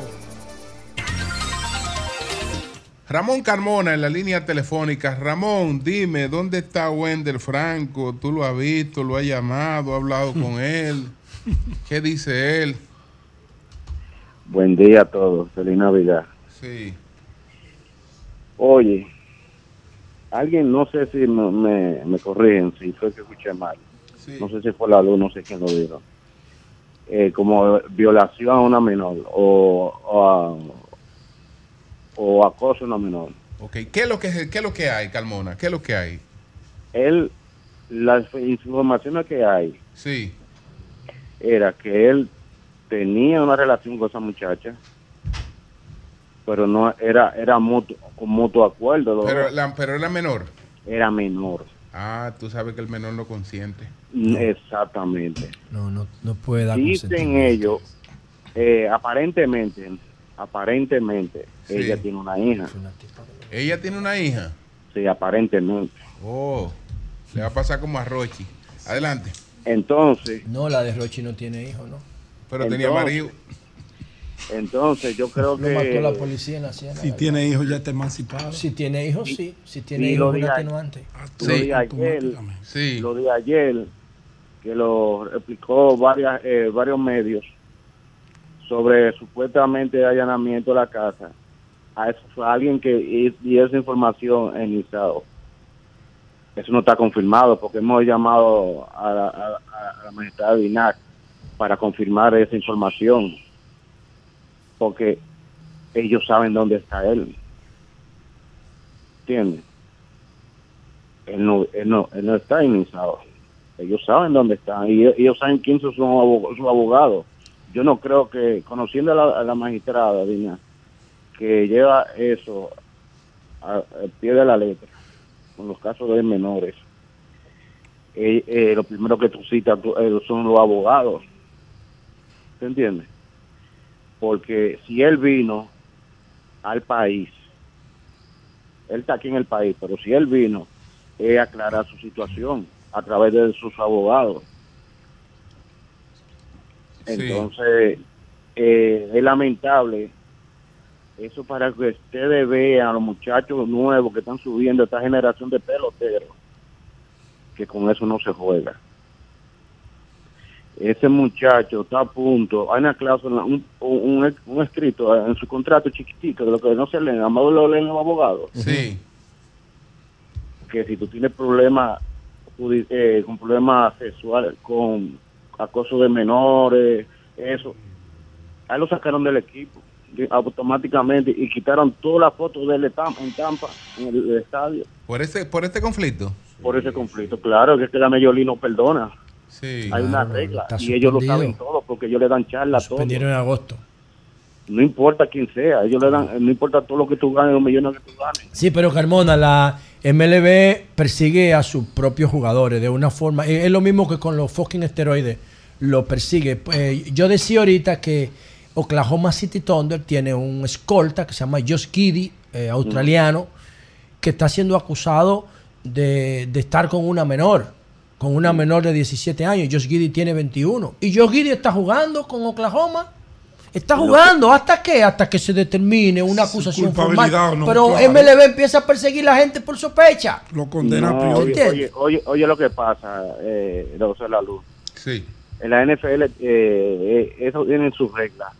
Y pero MLB tiene sus reglas, que es un, es un juego, aunque sea igual que el, el fútbol americano. Eh, ¿Qué es lo que usted ve en los estadios? La familia, menor, eh, niño con su padre, abuela con su abuelo, con sus nietos. Eso es lo que cuida la MLB. Sí, pero tú también ves en la ellos NBA. tienen un departamento de investigaciones, pero ellos lo- el equipo, para, para, para evitar escándalos, a él lo suspendieron, lo pararon. ¿Tú entiendes? Porque que... Tú eh, sabes que eh, yo he hablado con peloteros que, la, que se le tiran en restaurantes para hacer exámenes de droga. El- restaurante en temporada muerta, la misma MLB persiguiendo a su gente. Sí, pero aquí a, No. pero Es disparate, pero- hermano. Pero aquí a David No, no. Ortiz lo, lo, lo Claro. despertaron en su, en su casa para hacerle. Para hacerle prueba, la misma MLB persiguiendo a su gente, es una locura. Óyeme, ¿Tú óyeme. entiendes? ¿Quién va, Yo- sin, quién, sin meterse algo, quién va a estar dando honrones de Yo he 400? estado, yo he estado con peloteros. Yo trabajé. Ya viste un monstruo. Sí. Yo estaba con peloteros. Ellos vienen y dicen, eh, fulano de tal. Oh, ¿cómo estás? Soy fulano de tal. Se identifican. Oríname aquí, por favor. Claro, es un abuso. pero el, eh, eh, eh, eh, es lamentable el talentazo de Walde Franco eh, que está involucrado en, en, esto, en este caso, porque es para que la, mire, los muchachos de ahora que creen que el- ellos se quieren llevar el mundo y hay reglas. En la- en la- el mundo cambió. El mundo ¿Tú te, cambió. ¿Tú te imaginas Ramón Mercedes que va a orinar ahí? De- un momentito, Ramón. No, ahí no, venga, oríneme aquí. Oríneme aquí. Sí, te caen atrás al O- baño y todo. Oríneme aquí. La MLB tiene policía para Sí. caerle atrás a sus propios peloteros que hacen el negocio. Es una, una locura. Entonces, entonces, oye lo que le digo a ustedes. Con la persona viendo, porque está, entonces está el hombre viéndote a ti ahí, tú ahí. Sí, porque tú Pues le, puedes- tú le él- puedes dar, él- tú puedes tener un potecito de orina. claro. Tú puedes tener un potecito de orina clavado por si se te tiran. No, pero no, no, es, es que, es que la prueba te lo hacen el tipo mirándote ahí. ¿En serio? Claro, claro. O sea, claro. contigo Ah, ahí. Él tiene que certificar, pero tú le Ah, puedes bueno, sí, es verdad, verdad. Eso es su trabajo. ¿Tú entiendes? Yo, cre- yo creo que yo creo que eh, el, la magistrada Dinat ella tendrá sus reglas. Que la llame, llama ahí a, a No. Diná para. no, es, es Edina o ¿cómo se llama la amiga de? Dinat. Sí, sí, la Olga, magistrada. Olga Dinat, la que era fiscal de la ella es provincia. la magistrada de ahí. Sí. Yo creo que Ana Andrea Villacamacho. eh, Ah, la amiga, este, sí, sí, este sí, caso sí. tiene ya cinco meses. Ok, ok. Cinco meses, entonces. Eso fue en agosto, Carmona, Yo- sí. yo creo que yo creo que eh, creo que hay tiempo de decir la- eh, eh, el ministerio si hubo esto o no lo hubo porque que ella sacó el video con de pecho y sacó fotos. No sé qué pasó entre ellos porque es, es todo es especulaciones. Sí. Entonces yo creo que que debe de resolver eh, aclarar esto eh, ya un informe de la de, de- del- de la magistrada y los investigadores con estas jóvenes y, y poder saber, el, porque ahí vienen los campos de entrenamiento, ese muchacho no va a poder entrar a un campo de entrenamiento, no va a poder. Y si aquí la acusan formalmente, e- ese contrato de él se, va a romper y no va a poder jugar más en, en Grande Liga, porque ya pasó con un pitcher de los Dodgers, tuvo que ju- ju- jugar para Japón. ¿Te entiendes? Bueno. y, y- pero es lamentable eso. Yo Bueno. creo que ellos- esta familia está, eh, esta familia está viviendo un momento muy difícil Muy difícil, sí, sí. porque es el sustento de, de, de- de esta familia, de estos muchachos peloteros. Pero los muchachos nuevos tienen que aprender de ejemplo, lamentablemente, de estos casos.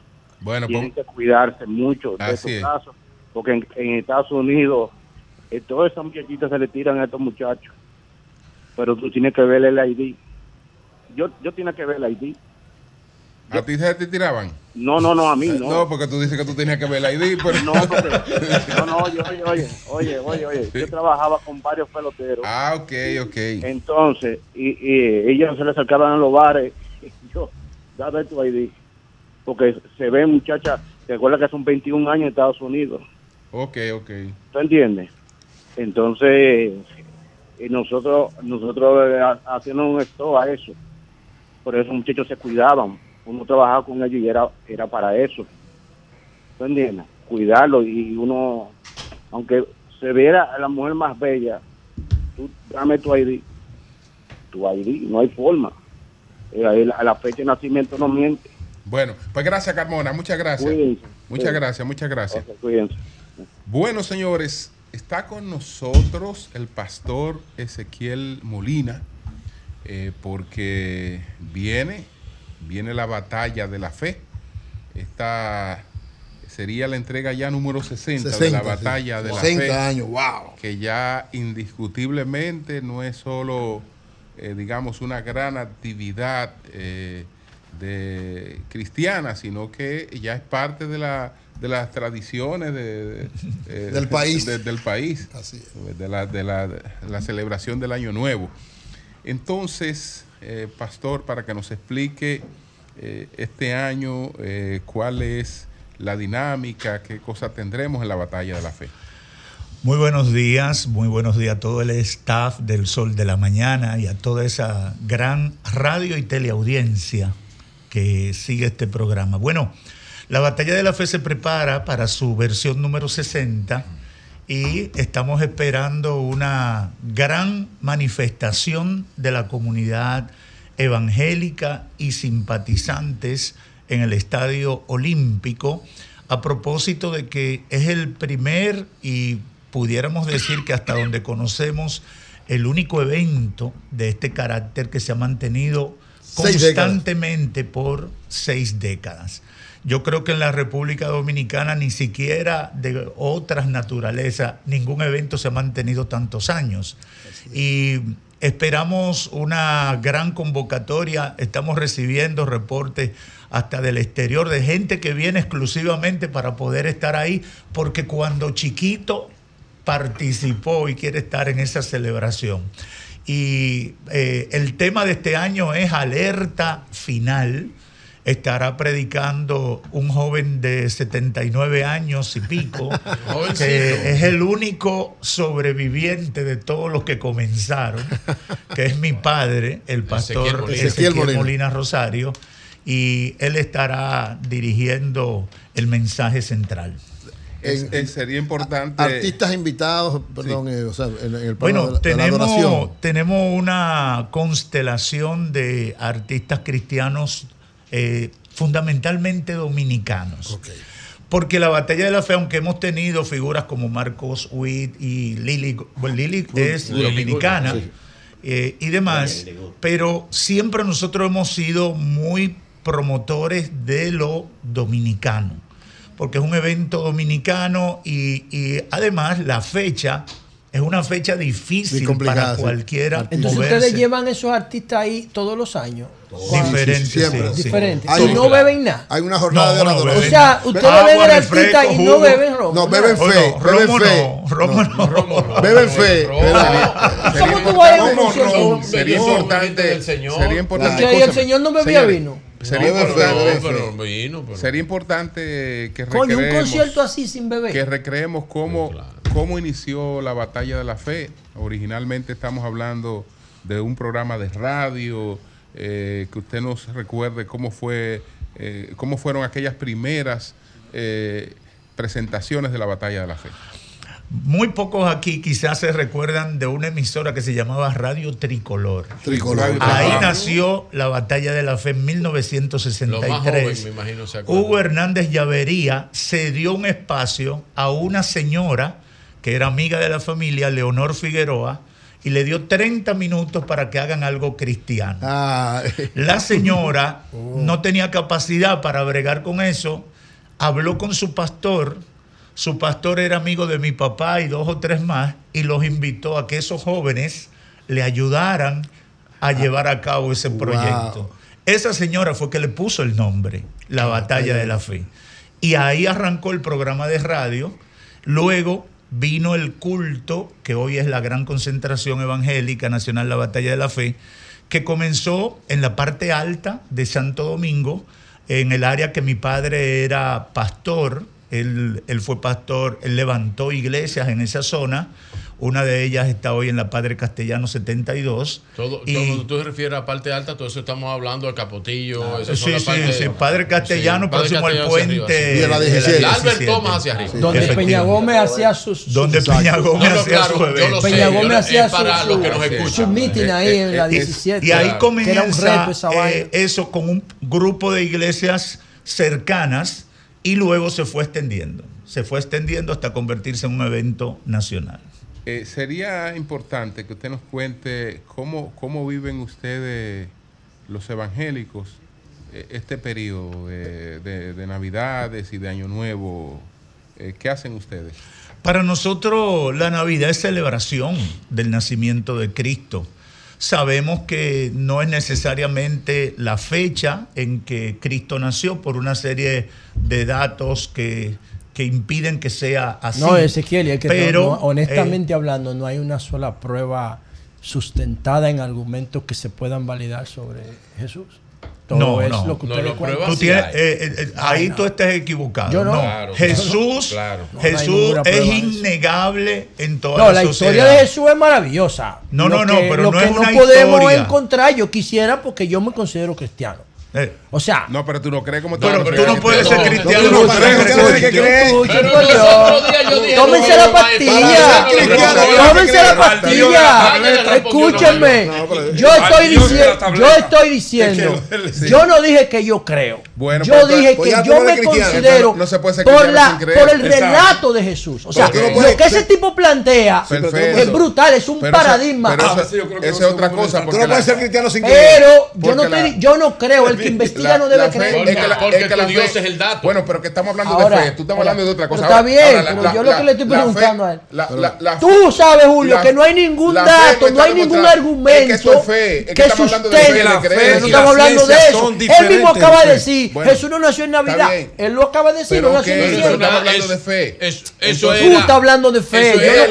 Él es de fe. Está bien, pero lo que yo estoy diciendo es que como relato, como concepto, como paradigma, como ideología, es un éxito el cristianismo. Pero no hay una sola evidencia que yo la pueda ir a ver que diga, mira, esto fue eso. Hay millones de videos. Pero claro, dime una. José, si dime tú una, no, una, dime. Mira, no hay peor, mira, no hay peor ciego que el que no quiere Está bien, ver. pero dime una. Tú le pones lo que sea y no lo va a ver, ¿verdad? Entonces, uno, yo te puedo respetar todo lo que tú quieras creer, pero si tú crees que existió el Imperio Romano, tienes que creer que Jesús existió. Si tú crees que existió el imperio babilónico, tú tienes que creer que Jesús existió. Si tú crees que Herodes existió, tú tienes que creer que Jesús existió.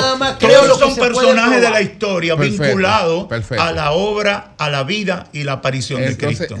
Pastor, entonces, quiénes estarán ahí? Ahí usted dijo que iba como siempre. Sí. Por ejemplo, nosotros estamos preparando. Oye, estamos hablando de fe, la fe no está demostrada a él, porque fe, te molesta. La, fe creer en lo que tú Pero que, que no, ¿por qué tú te molestas? Bruno, está tranquilo. Estamos hablando de eso. Pero ¿por qué? Él no vino antes de demostraciones científicas de nada. Pero ¿por qué yo no le puedo preguntar? Pero ¿por qué es intolerancia? Eso es fascismo. Déjame hablar a mí de lo que me dé mi gana. Intolerante eres tú. Que pero yo no estoy hablando. Pero está bien. Pero yo le puedo preguntar lo que yo quiera. ¿Por qué yo no le puedo preguntar a la familia dominicana? ¿Quién te dijo a ti que eres feo? Pregúntale al diablo si tú quieres. Pregúntale al diablo. No, no, pero tú pregúntale al diablo. Pero esto es qué? No, no, no. Pregúntale al diablo. Yo no una pregunta. Pero yo, yo no vine a crear un cisma aquí. Pero qué cisma? Yo nada más te estoy preguntando a ti. Que eres un experto en eso. ¿Hay algún argumento de que prueba que eso existió? Coño, Julio se dispara. Pero es que está hablando de fe, hermano. Tú tienes que respetar la fe. Tú tienes que respetar la fe. Ah, pero si no crees. Pero si no crees esa mierda, párate entonces pero y con mi silla. Yo te estoy diciendo que Tú estás diciendo que de lo que él está hablando, tú no crees en esa mierda. Entonces, pero que yo no creo en nada, Julio. ¿Qué hace preguntar? Julio, yo no creo en nada. Traigan un exorcista. Pero si de lo su brujería ustedes. No están engañando a la gente. Si de lo que están engañando a la gente. Ah, perfecto. Pero entonces, ¿cuál tú haces preguntando? Lo que tú tienes que respetar. Para hacer un contraste. Pero le voy a decir algo. Él no se puede meter abajo de la mesa porque le preguntan. Eso, tranquilo. ¿Tú entiendes? Pregúntale lo que tú quieras yo soy. Un yo soy un, un oyente y televidente frecuente del sol de la mañana. Vamos a la fe, vamos a la fe. Y debo decir que José representa un sector, un grupo de personas que tienen necesidades espirituales. Así, estamos orando sí. por no. Tienen, no han encontrado, no han encontrado respuesta. Es que, no te, es que tú no me estás haciendo un psicoanálisis. Dime una prueba que yo pueda ir a ver de la existencia de eso. Una, dime. Pero ya tú dijiste que es una mierda. Pero es, tú, eres Pero mudo. Si lo que le está hablando es Pero deja que responda a él. ¿Hay alguna prueba que yo pueda ir a ver? Todo lo que yo te estoy refiriendo de la misma historia historia universal. está comprobado, hartamente comprobado de la existencia del ministerio, la influencia de Cristo, no solamente La desde el relato bíblico, después de Cristo. no solamente desde el relato La bíblico, historia. de la historia universal. Entonces, sí, está comprobado, hartamente comprobado. Óyeme, ¿y tú crees que el mundo es tan bruto para dividir la historia en antes y después de Cristo? Claro, pero ven ¿Eh? Óyeme, los Eh, que se inventaron la historia de Cristo son unos genios. Porque Son han, han logrado impactar al de mundo. Dios, Oh, Dios, Han exacto. logrado impactar al Entonces, mundo. Hay que darle un premio una mentira. Volvamos, volvamos, volvamos, a la, batalla de la fe. Volvamos, a, la batalla, de la fe. Y a, lo que, y a lo que va a ocurrir ahí. ¿Qué va a pasar? La participación y qué tendrá esta versión de diferente a las demás. Por ejemplo, cuando Julio me preguntaba ahorita, nosotros hemos preparado con un grupo de artistas dominicanos lo que llamamos los conmemorativos. Nosotros vamos a hacer en la parte musical un recorrido. ¿De los 60 años? Por la música evangélica durante los 60 Wow. años que Wow. ha estado la batalla de la fe. Hay un equipo de músicos que está preparando eso con artistas conocidos. Inclusive algunos que están fuera del país lo estamos trayendo al país para, por ejemplo, al- algunos que hace mucho no, no suenan en el país y una vez fueron muy, muy impactantes y eran los ahí, reyes, maestro. eran parte Por de ejemplo. los duros en los jingles, Israel y Moisés, que era un dueto que fue lo que inspiraron a Tercer Cielo y a otros proyectos que vinieron después. Y, y estamos preparando ese especial porque son 60 años y todo el mundo no cumple Y el 60 maestro años. Estanislao Marino va a estar ahí. Ezequiel. Eh, Estanislao Marino ha sido nuestro ícono. Ezequiel, Sí, sí, por favor. Ezequiel, el- en el mensaje de siempre tu padre, Ezequiel Molina Padre, siempre da un mensaje que va acorde, primero a lo que está aconteciendo o en el mundo o en la sociedad dominicana, con un mensaje bastante preciso. El título tú dijiste, ahora como que no, no, no nos muestra exactamente por dónde irá. Tú que conoces bien, no- ¿cuál va a ser la orientación? Bueno, del- precisamente el mensaje viene en, el- en- en la perspectiva profética. La palabra de Dios nos advierte de cómo iba a ser el curso. El Evangelio tiene la el único relato que explica la historia de la humanidad desde el principio hasta el final. Posible. Claro que sí. ve, que yo me voy Pero si tú no quieres creerlo, punto. Claro. Es decir, tiene el O único sea, tú puedes relato. explicar la historia de la humanidad sin, sin si tú quieres, si tú, el- te- si tú quieres, te invito a que nos juntemos frecuentemente porque yo O sea, no te voy a contar explicar- una historia, una historia de seis mil años. explicar la historia de la Escúchame, tú puedes. ¿Dónde la Biblia habla del Homo habilis?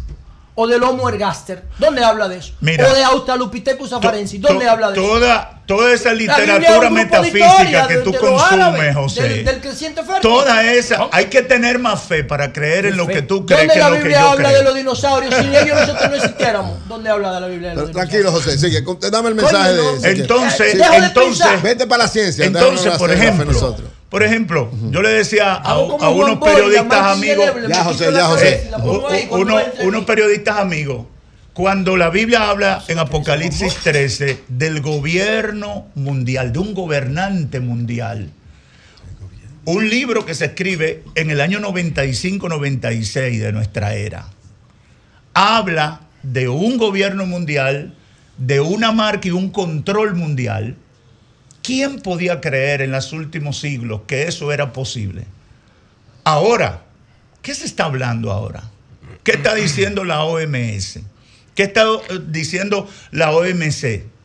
Todas las agencias de la ONU establecen esa importancia. El Foro Económico de Davos traza políticas mundiales, control, dirección.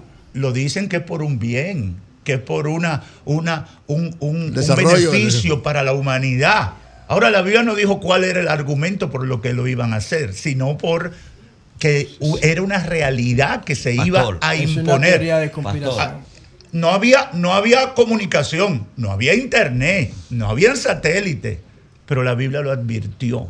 Pastor. Y yo te puedo, yo te puedo hablar de la historia de Israel. Te puedo hablar de todo lo que se habla de las 70 semanas de Daniel para tú entender el contexto del problema eh, israelí-palestino que existe hoy en día. Lo que pasa es que hay gente que quiere hablar de la Biblia sin conocerlo. Es como al- alguien que quiere hablar de leyes Sin ser abogado. sin conocer el código procesal. Pastor. No se puede hablar de la Biblia y yo admito que inclusive gente de nosotros no se ha formado lo suficiente, pero por su fe, como decía Julio, por esa fe viva, a partir de su experiencia la comparten y eso va produciendo un efecto en los demás. No es que son perfectos, es que le falta. Ahora, Pastor. el que quiere razón, hay suficiente razón. Lo que no hay es prueba. Pastor, Y Pastor, pruebas también. Pastor, a propósito que usted menciona a Israel, ustedes tienen un llamado por fe, ¿verdad? En este momento hay dos crisis mundiales, ¿verdad? Primero una humanitaria allá en la franja de Gaza Y otra económica. y otro es el fentanilo que está matando a todos los jóvenes en toda parte del mundo.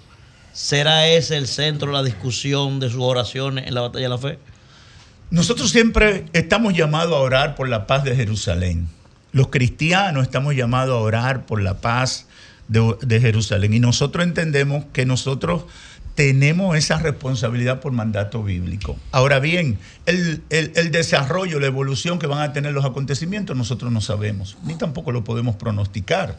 Nos, nos sujetamos a esperar el devenir de lo que de lo que la palabra de Dios Jesús debería hacer un milagro y para esa, y que- y para ese, y que ese- va- esa orgía de y que ahí en la franja de Gaza, ejecutándose un milagro y la paz. eh, dentro del calendario profético, un porque hay un, hay un calendario profético. Es decir, el surgimiento de Israel como nación, más de 25 profecías lo establecieron después de todo lo que iba a pasar con Israel, que el general Tito lo extermina y lo hace desaparecer de la faz de la tierra. ¿Quién iba a pensar que iba a surgir Israel como nación? Ah, surgió para resolver un problema geopolítico, la, la- la confluencia de las naciones, de los pueblos árabes y los pueblos judíos. Bueno, lo que sí es que las Naciones Unidas lo estableció como nación y hoy es una potencia mundial. Sí, Virgilio. 75 años después. Sí, eh, Ezequiel. eh, Pero dos cosas. una potencia mundial ¿en qué? Un momentito, pero. eh, No, pero cosas. ¿Quién dice que Israel es una Sí, potencia? ¿En eh, qué? Israel es una potencia. Pero dime en qué es una Pero, potencia. Pero sí, pero. Pero díganme pero- qué, pero no lo vamos a ir pero- para eso. pero allí- No, pero- no, ¿En no, qué? no, Díganme en qué es una potencia mundial. Pero esa es la, la segunda potencia desarrolladora de, ¿En tecnología militar. en En tecnología, para comenzar. no, Bueno, ¿qué es en agricultura, nada más en ¿En? La Eh, segunda tecnología militar del mundo la desarrolla Pero Israel. ¿quién te dijo a ti eso? Pregunta- Sí, pero es que primero, tengo que hablar encima. Eh. Ezequiel, ¿Qué- fue ahí que se desarrolla. ¿Quién dijo te eso? preguntaba y quiero hacértela en público. Eh, para mí, uno de los autores musicales favoritos, y yo creo que el más genial de todos los cantautores y escritores musicales, Jesús Adrián Romero. Una- una Eh, joya. eh, se ha tomado Una un joya. tiempo, un tiempo para apartarse, para reflexionar, eh, siente depresión, Jesús Adrián Romero, eh, el más grande expositor para mí de música cristiana que yo conozco. Lo es. Y por otro lado, Daddy Yankee se convirtió, Farruko se convirtió al cristianismo. ¿Qué te merecen esas dos grandes figuras? Primero, Bueno, tres, sí. Jesús Adrián Romero es uno de los exponentes de la música cristiana más de mayor impacto en El las, Juan Luis ulti- Guerra en de la la- música en las últimas décadas. Juan Luis No, el mejor. tú, tienes un Marco preguntó al Suí pastor, ahí espere su Pastor, respuesta. que ha trascendido muchísimo. Mejor. Entonces, es decir, ¿pero qué, qué le puede estar pasando a Jesús Adrián Romero? Es algo que nos advierte a todos la palabra de Dios. El que crea que está firme, trate de no caer. Nosotros dependemos de nuestra relación personal con Dios, de nuestra búsqueda personal con. Dios. Si nosotros, yo puedo haber sido el mejor pastor del mundo y haber traído a miles a Cristo, pero si yo no cultivo mi comunión personal con Dios, yo puedo sufrir crisis, crisis espirituales. Y eso es hartamente advertido en todo el texto Se bíblico. Es decir, de- yo tengo que cuidarme. No sé. Ahorita hablábamos, ustedes decían, bueno, la música evangélica se ha convertido en un gran negocio. Y es verdad. ¿Por qué? Porque los evangélicos no son dos gatos. hay una iglesia. Sí. Son millones de millones Así que es. consumen de todo. Igual que todo el mundo. Que consumen. Entonces, por lo tanto, el por, verifone. por- Wow. por lo tanto, hay una gran demanda en la sociedad. Entonces, eh, a veces esos artistas, por ejemplo, cogen giras eh, interminables. Muchos artistas cristianos están siendo manejados por empresas no cristianas, algo con lo que yo no estoy de acuerdo. Pero ¿Por ese qué? es el Porque, caso de Adrián Romero. eh, No, sé, no sé, porque no te puedo hablar de algo que no sé. Él tiene su propia Eh, compañía. pero, Sí, pero, lo- vástago. sí, sí, pero, pero lo que te quiero decir es Pero que está establecido que nosotros debemos cultivar nuestra salud espiritual o cuidar nuestra salud espiritual personal. Lo que él está expresando en los medios es, es posible que sea producto de una crisis propia que él tenga. No sabemos qué está pasando en su vida. Pero nuestra oración es que se recupere. O sea, el En- cristianismo, no, en el cristianismo que él promueve no es suficiente En- como para Vamos- mantenerlo en hype. Vamos a no se reiterar. Eh, entonces, el- para, para completarte en, en 30 segundos, nosotros celebramos la conversión de. Dari Yankee, de Farruko y de cualquier artista famoso que, Que lo quiera. tienen todo. Que lo Lo han tenido todo. Y le Mira Mira qué es es lo que pasa. Mira qué es lo que pasa. La gente vive buscando la felicidad en los bienes, en la fama y el poder. Y muy poca gente lo alcanza. Ahora, los que lo alcanzan llegan, momento. prueban y se dan todo, cuenta no tienen nada. que no tienen nada. Igual y va- eso es lo que ha pasado. igual vamos, a reiterar, vamos a reiterar entonces la invitación, Pastor Ezequiel Molina, eh, para la batalla de la fe. Este próximo lunes, a partir de las Lunes 4 primero de la tarde, lunes primero de enero, en el Estadio Olímpico. Ya nosotros estamos en el estadio. Desde la semana pasada estamos instalando, trabajando. Esperamos una gran concentración eh, de toda la representatividad de la comunidad evangélica. Vamos a tener también muchos amigos políticos que van a estar visitándonos. También, El presidente de la República nos prometió que va a estar presente ¿El presidente también. prometió que va a estar? Sí. Eh, Qué bien. Y Oye. bueno. Varios presidentes han ido. Bueno, Danilo Medina fue el primer presidente que, que asistió, es. aunque Juan Bosch fue el primer país. político de cartel Ajá. que asistió a la batalla de la FI. Luego Peña Gómez, que fue el que más veces asistió. Así que le esperamos este próximo lunes a partir de las 4 de la tarde, aunque el estadio a las 2, 2 y 30 ya está lleno. Y no se quilla la iglesia con Abinadel si lo ve ahí con ustedes. Nosotros amamos a todos los políticos. Leonel Fernández tuvo en nuestra cena aniversario. Así Julio es, lo vio. exacto, exacto. ¿eh? Así es. Que a propósito quiero agradecer a Julio que estuvo con Ah, que nosotros. Julio también en la- pertenece a ustedes. Ah, por eso. No, no, fue. Julio, Eh, Julio Julio va como una figura de no- no que le invitan pertenezco. y Pastor, va. Pastor, Yo- Ah, no no pude estar. A ti hay que invitar. Pero, óyeme, óyeme, no óyeme. José, yo estoy, yo voy a comenzar a orar de manera específica por ti. Como Porque estoy te, Pastor, escucho te- frecuentemente expresando, expresando tu Vivimos orando por necesidad ti. de Dios. No, no, Pastor, te a. Vivimos orando por Jesús. No- sin darnos su opinión sobre este avispero que ha armado el Papa, pastor. Ah, con la vaina de los pájaros. Ah, sí, Sí, espérese. sí, sí, No, no, sí, no, es su- opinión sobre eso, pastor. Me gustaría escuchar qué usted piensa de esto. De, la De lo bendición- homosexual. De la bendición Ah, a los- los homosexuales. De la bendición a los, no, a los matrimonios, no a los homosexuales, a los matrimonios. A los matrimonios. a los divorciados. No, a los matrimonios. Digo, a, la- a las Los uniones, perdón. que no son matrimonios. Él, habló, por ejemplo, A ellos como él persona. por aclaró, ejemplo. él aclaró que no son matrimonios. No, no, es- puede hablar de matrimonio perdón. porque la iglesia No, no no, es a ellos como persona, Ahora bien, independientemente de su condición. Oye lo que fue. oye lo que fue, oye lo que fue. No, el Papa dijo lo contexto, siguiente. Oye, el Papa dijo lo siguiente. A las uniones que no son matrimonios, Exacto. él dijo que hay que bendecirlas. Claro. Y- y- pero, y- exacto. y no Aunque dicen que mal son padre. matrimonios, bendice la unión. O sea, No, él sigue discriminándolo. Ellos siguen discriminándolo sin ningún argumento. vamos a escuchar no, pero una pregunta. ¿Qué es lo Por ejemplo, usted es un hombre de fe, lo ha demostrado, lo hereda, su padre es un gran predicador. Y él es un gran predicador también. No, y él también, por eso es un hombre de fe y lo ha demostrado. Llega, atención Virgilio, llega el señor Virgilio Fe. No, no, no, no, no. Otro ejemplo, otro ejemplo, otro ejemplo. No, no, Diwan, Diwan. Llega con alguien. Juan Pérez. No, no, que- Diwan llegó. Juan Pérez. Y ellos han decidido por mutuo propio vivir su vida como a ellos les plazca, ¿verdad? No me afectan a mí, no afectan a Manuel. no Como le dijo. Milei a Jaime Bailey. Entonces- oye, oye, Jaime Bailey le dijo. Eso es otra cosa. Mire, Yo amo al eh, pecador, Milei, pero no yo soy homo- bisexual.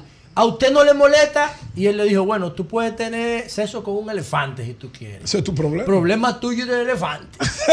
Convence al elefante. si Entonces, se pusieron de acuerdo, y problema ellos tuyo y del elefante. donde usted, no para que usted bendiga su unión, sino a ellos como, La persona, como la seres persona. humanos que quizá los cristianos dicen que están afectados de un demonio, alguna cosa, pero para ellos es normal. ¿Usted qué haría? Te lo voy a poner con otro ejemplo. Presta atención. Viene Al Capone y me dice que lo bendiga. No está muerto. No, pero Un ejemplo. un Alguien Al como Al Capone, Capone, exacto. Ejemplo. un Al Capone, El Chapo. Un ladrón, estafador y demás. Delante de Dios los dos son dos pecadores. Exacto. ¿Y, él? El hospital es para los enfermos, Sí, los cristianos. ¿verdad, sí, porque su conducta sexual, de acuerdo a la norma de Dios, está establecido que es pecado, es una vida en pecado. La homosexualidad, los afeminados, dice la palabra, están viviendo en pecado, como Hasta los los ladrones, los mentirosos. los afeminados, o sea, la lesbiana sí, no. Sí, Aten- sí. atención, los- atención, homosexuales, lesbianas y, toda, y todos los LGTBQ, eh, Afeminados son los que- son medio raros. Sí. Todos son pecadores. Atención, Todos son pecadores. Necesitan, Ustedes son los que nos necesitan el allá atrás, ustedes los que mensaje del Evangelio para restaurar su vida.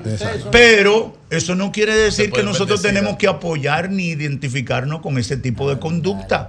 Porque no puede ser. Ahora, ¿qué es lo que le ha pasado a la Iglesia Católica? La Iglesia Católica, en medio de toda su crisis, un problema serio de imagen que tiene en los últimos años con los escándalos, producto de cosas que, medidas que han tomado que no son bíblicas. No son es decir, eh, la Iglesia Católica en el siglo XII empieza el tema del celibato.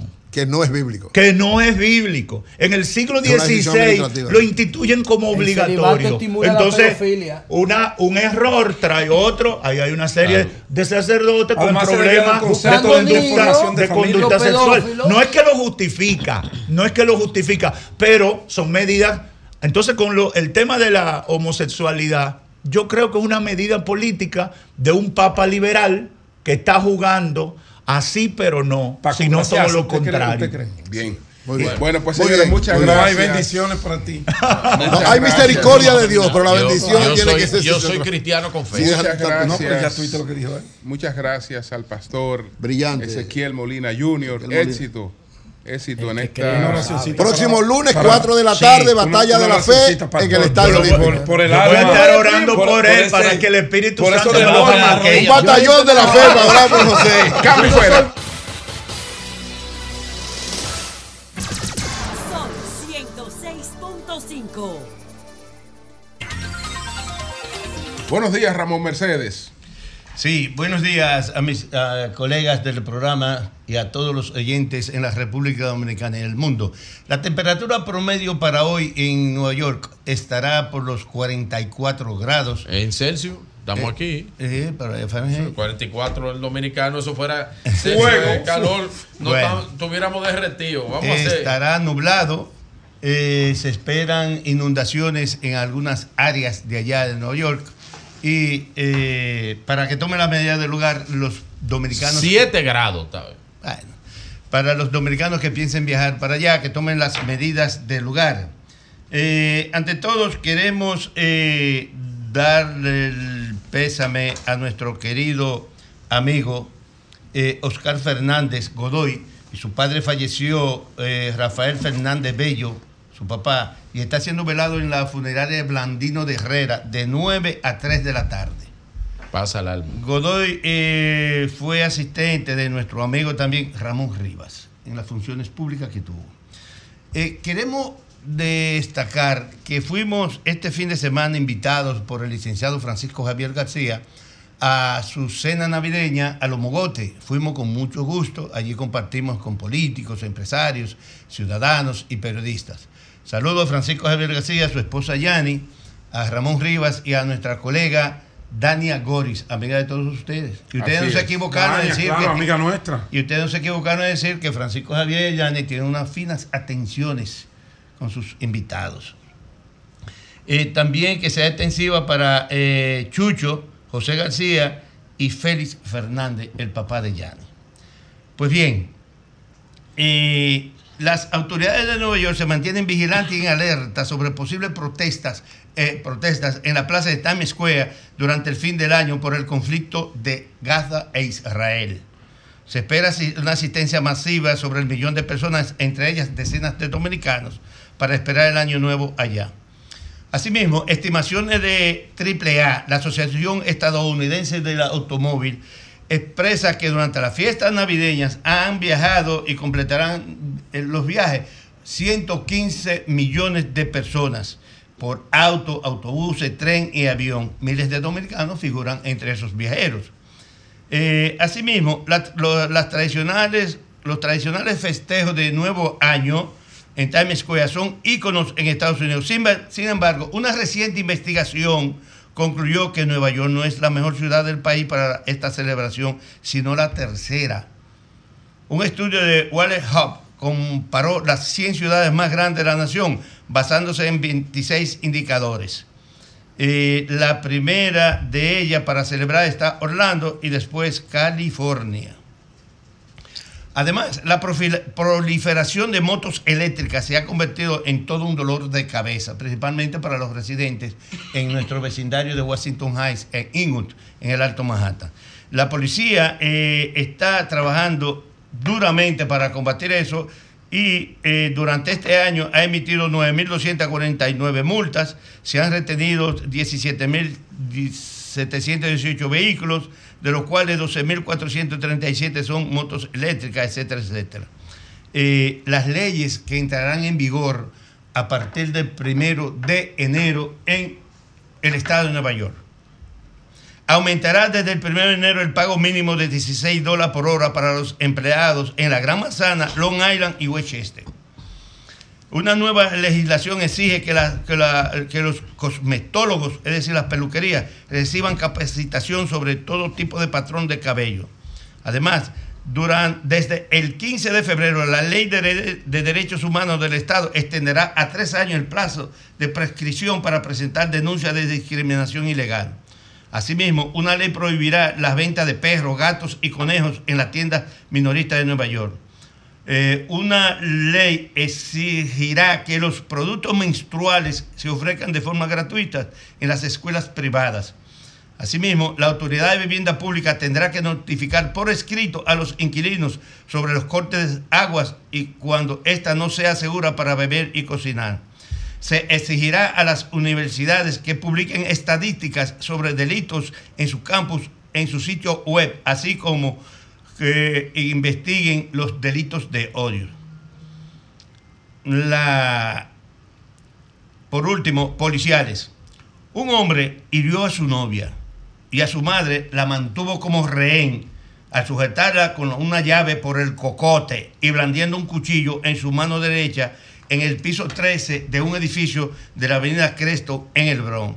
Luego llegó la policía diciéndole, apuntándole, suelta, suelta, suelta el cuchillo, suelta a tu madre, suelta, suelta. Pero en un momento él quiso como arreciar su acción criminal y en eso los policías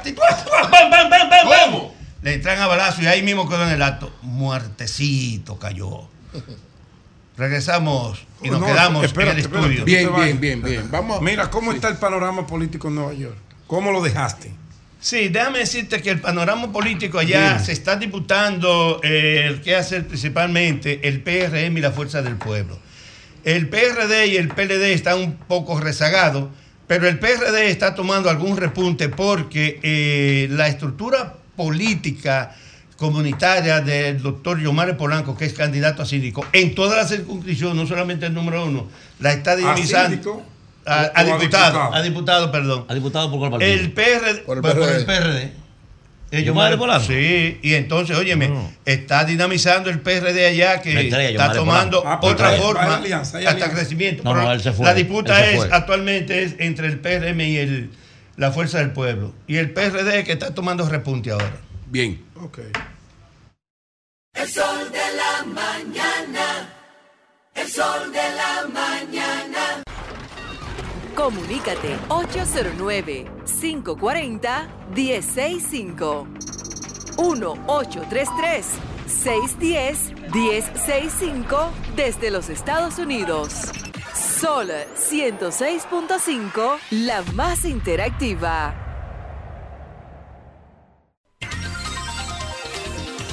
Buenos días, adelante, buenos días. Julio Martínez Pozo y el equipo. Eh, mira, hay algo que yo quiero decir con respecto al comentario de una persona esta mañana, que se fue Virgilio, de una persona que estaba, ah, Leonel Fernández repartiendo cajas nuevamente. Sí. Qué pena, Sí, Daniel. eso da pena. Repartiendo caja, loco. Eso Eh, no está bien. Felicidades no a Leonel Fernández que cumplió 70 años ayer. Ayer cumplió 70. Sí, pero déjame decirte que fui y lo saludé Pero, porque me señor, invitaron. yo quiero escuchar a las personas que están hablando. Ok. Bien, No sé cómo, no sé cómo es mejor si una ni otra había que hacer una evaluación, pero lo que voy a decir me da chance Martínez Pozo, es algo, es una realidad porque mi esposa lo vivió en un supermercado de aquí, ¿Cuál es? de Jaina. Ella fue al supermercado y una persona ahí tenía 18 bonos de esas tarjetas navideñas que es el gobierno. Él le dice a ella, eh, mira, si tú vas a hacer el dinero aquí, yo lo que necesito es efectivo, yo te doy un bono para que tú me lugar. Ella le dice, pero ¿por qué tú no me regalas uno si tú tienes tantos? Él dice que no, que él necesita dinero, que él está en mala. Él tenía 18 bonos para venderlos en un supermercado para cambiarlo. Entonces, yo no sé cómo es mejor si una forma o la otra. Esto no es politizando porque me da igual todos los partidos. Bien, pues gracias a ti. Ah, bien, el, Buenos que, días. el que hace eso, imagínese. Buenos días. ¿Qué puede hacer? Buenos Ahora, días. lo que yo no estoy de acuerdo es que un expresidente cargue una caja para entregarla. Eso, Eh, sí. eso, Buenos días. eso no está bien. Buenos días. Muñecas Sí, y buenos días. Adelante. Eh, empezando el año, quiero decir que desde que el presidente Leonel Fernández subió al poder, que nos metió a los dominicanos aquí, que tenemos que tener un carro de menos de cinco años, porque cuando Balaguer eso no, nunca pasó, ni lo permitió. Todos los presidentes que han pasado por ahí han estado combinados toditos.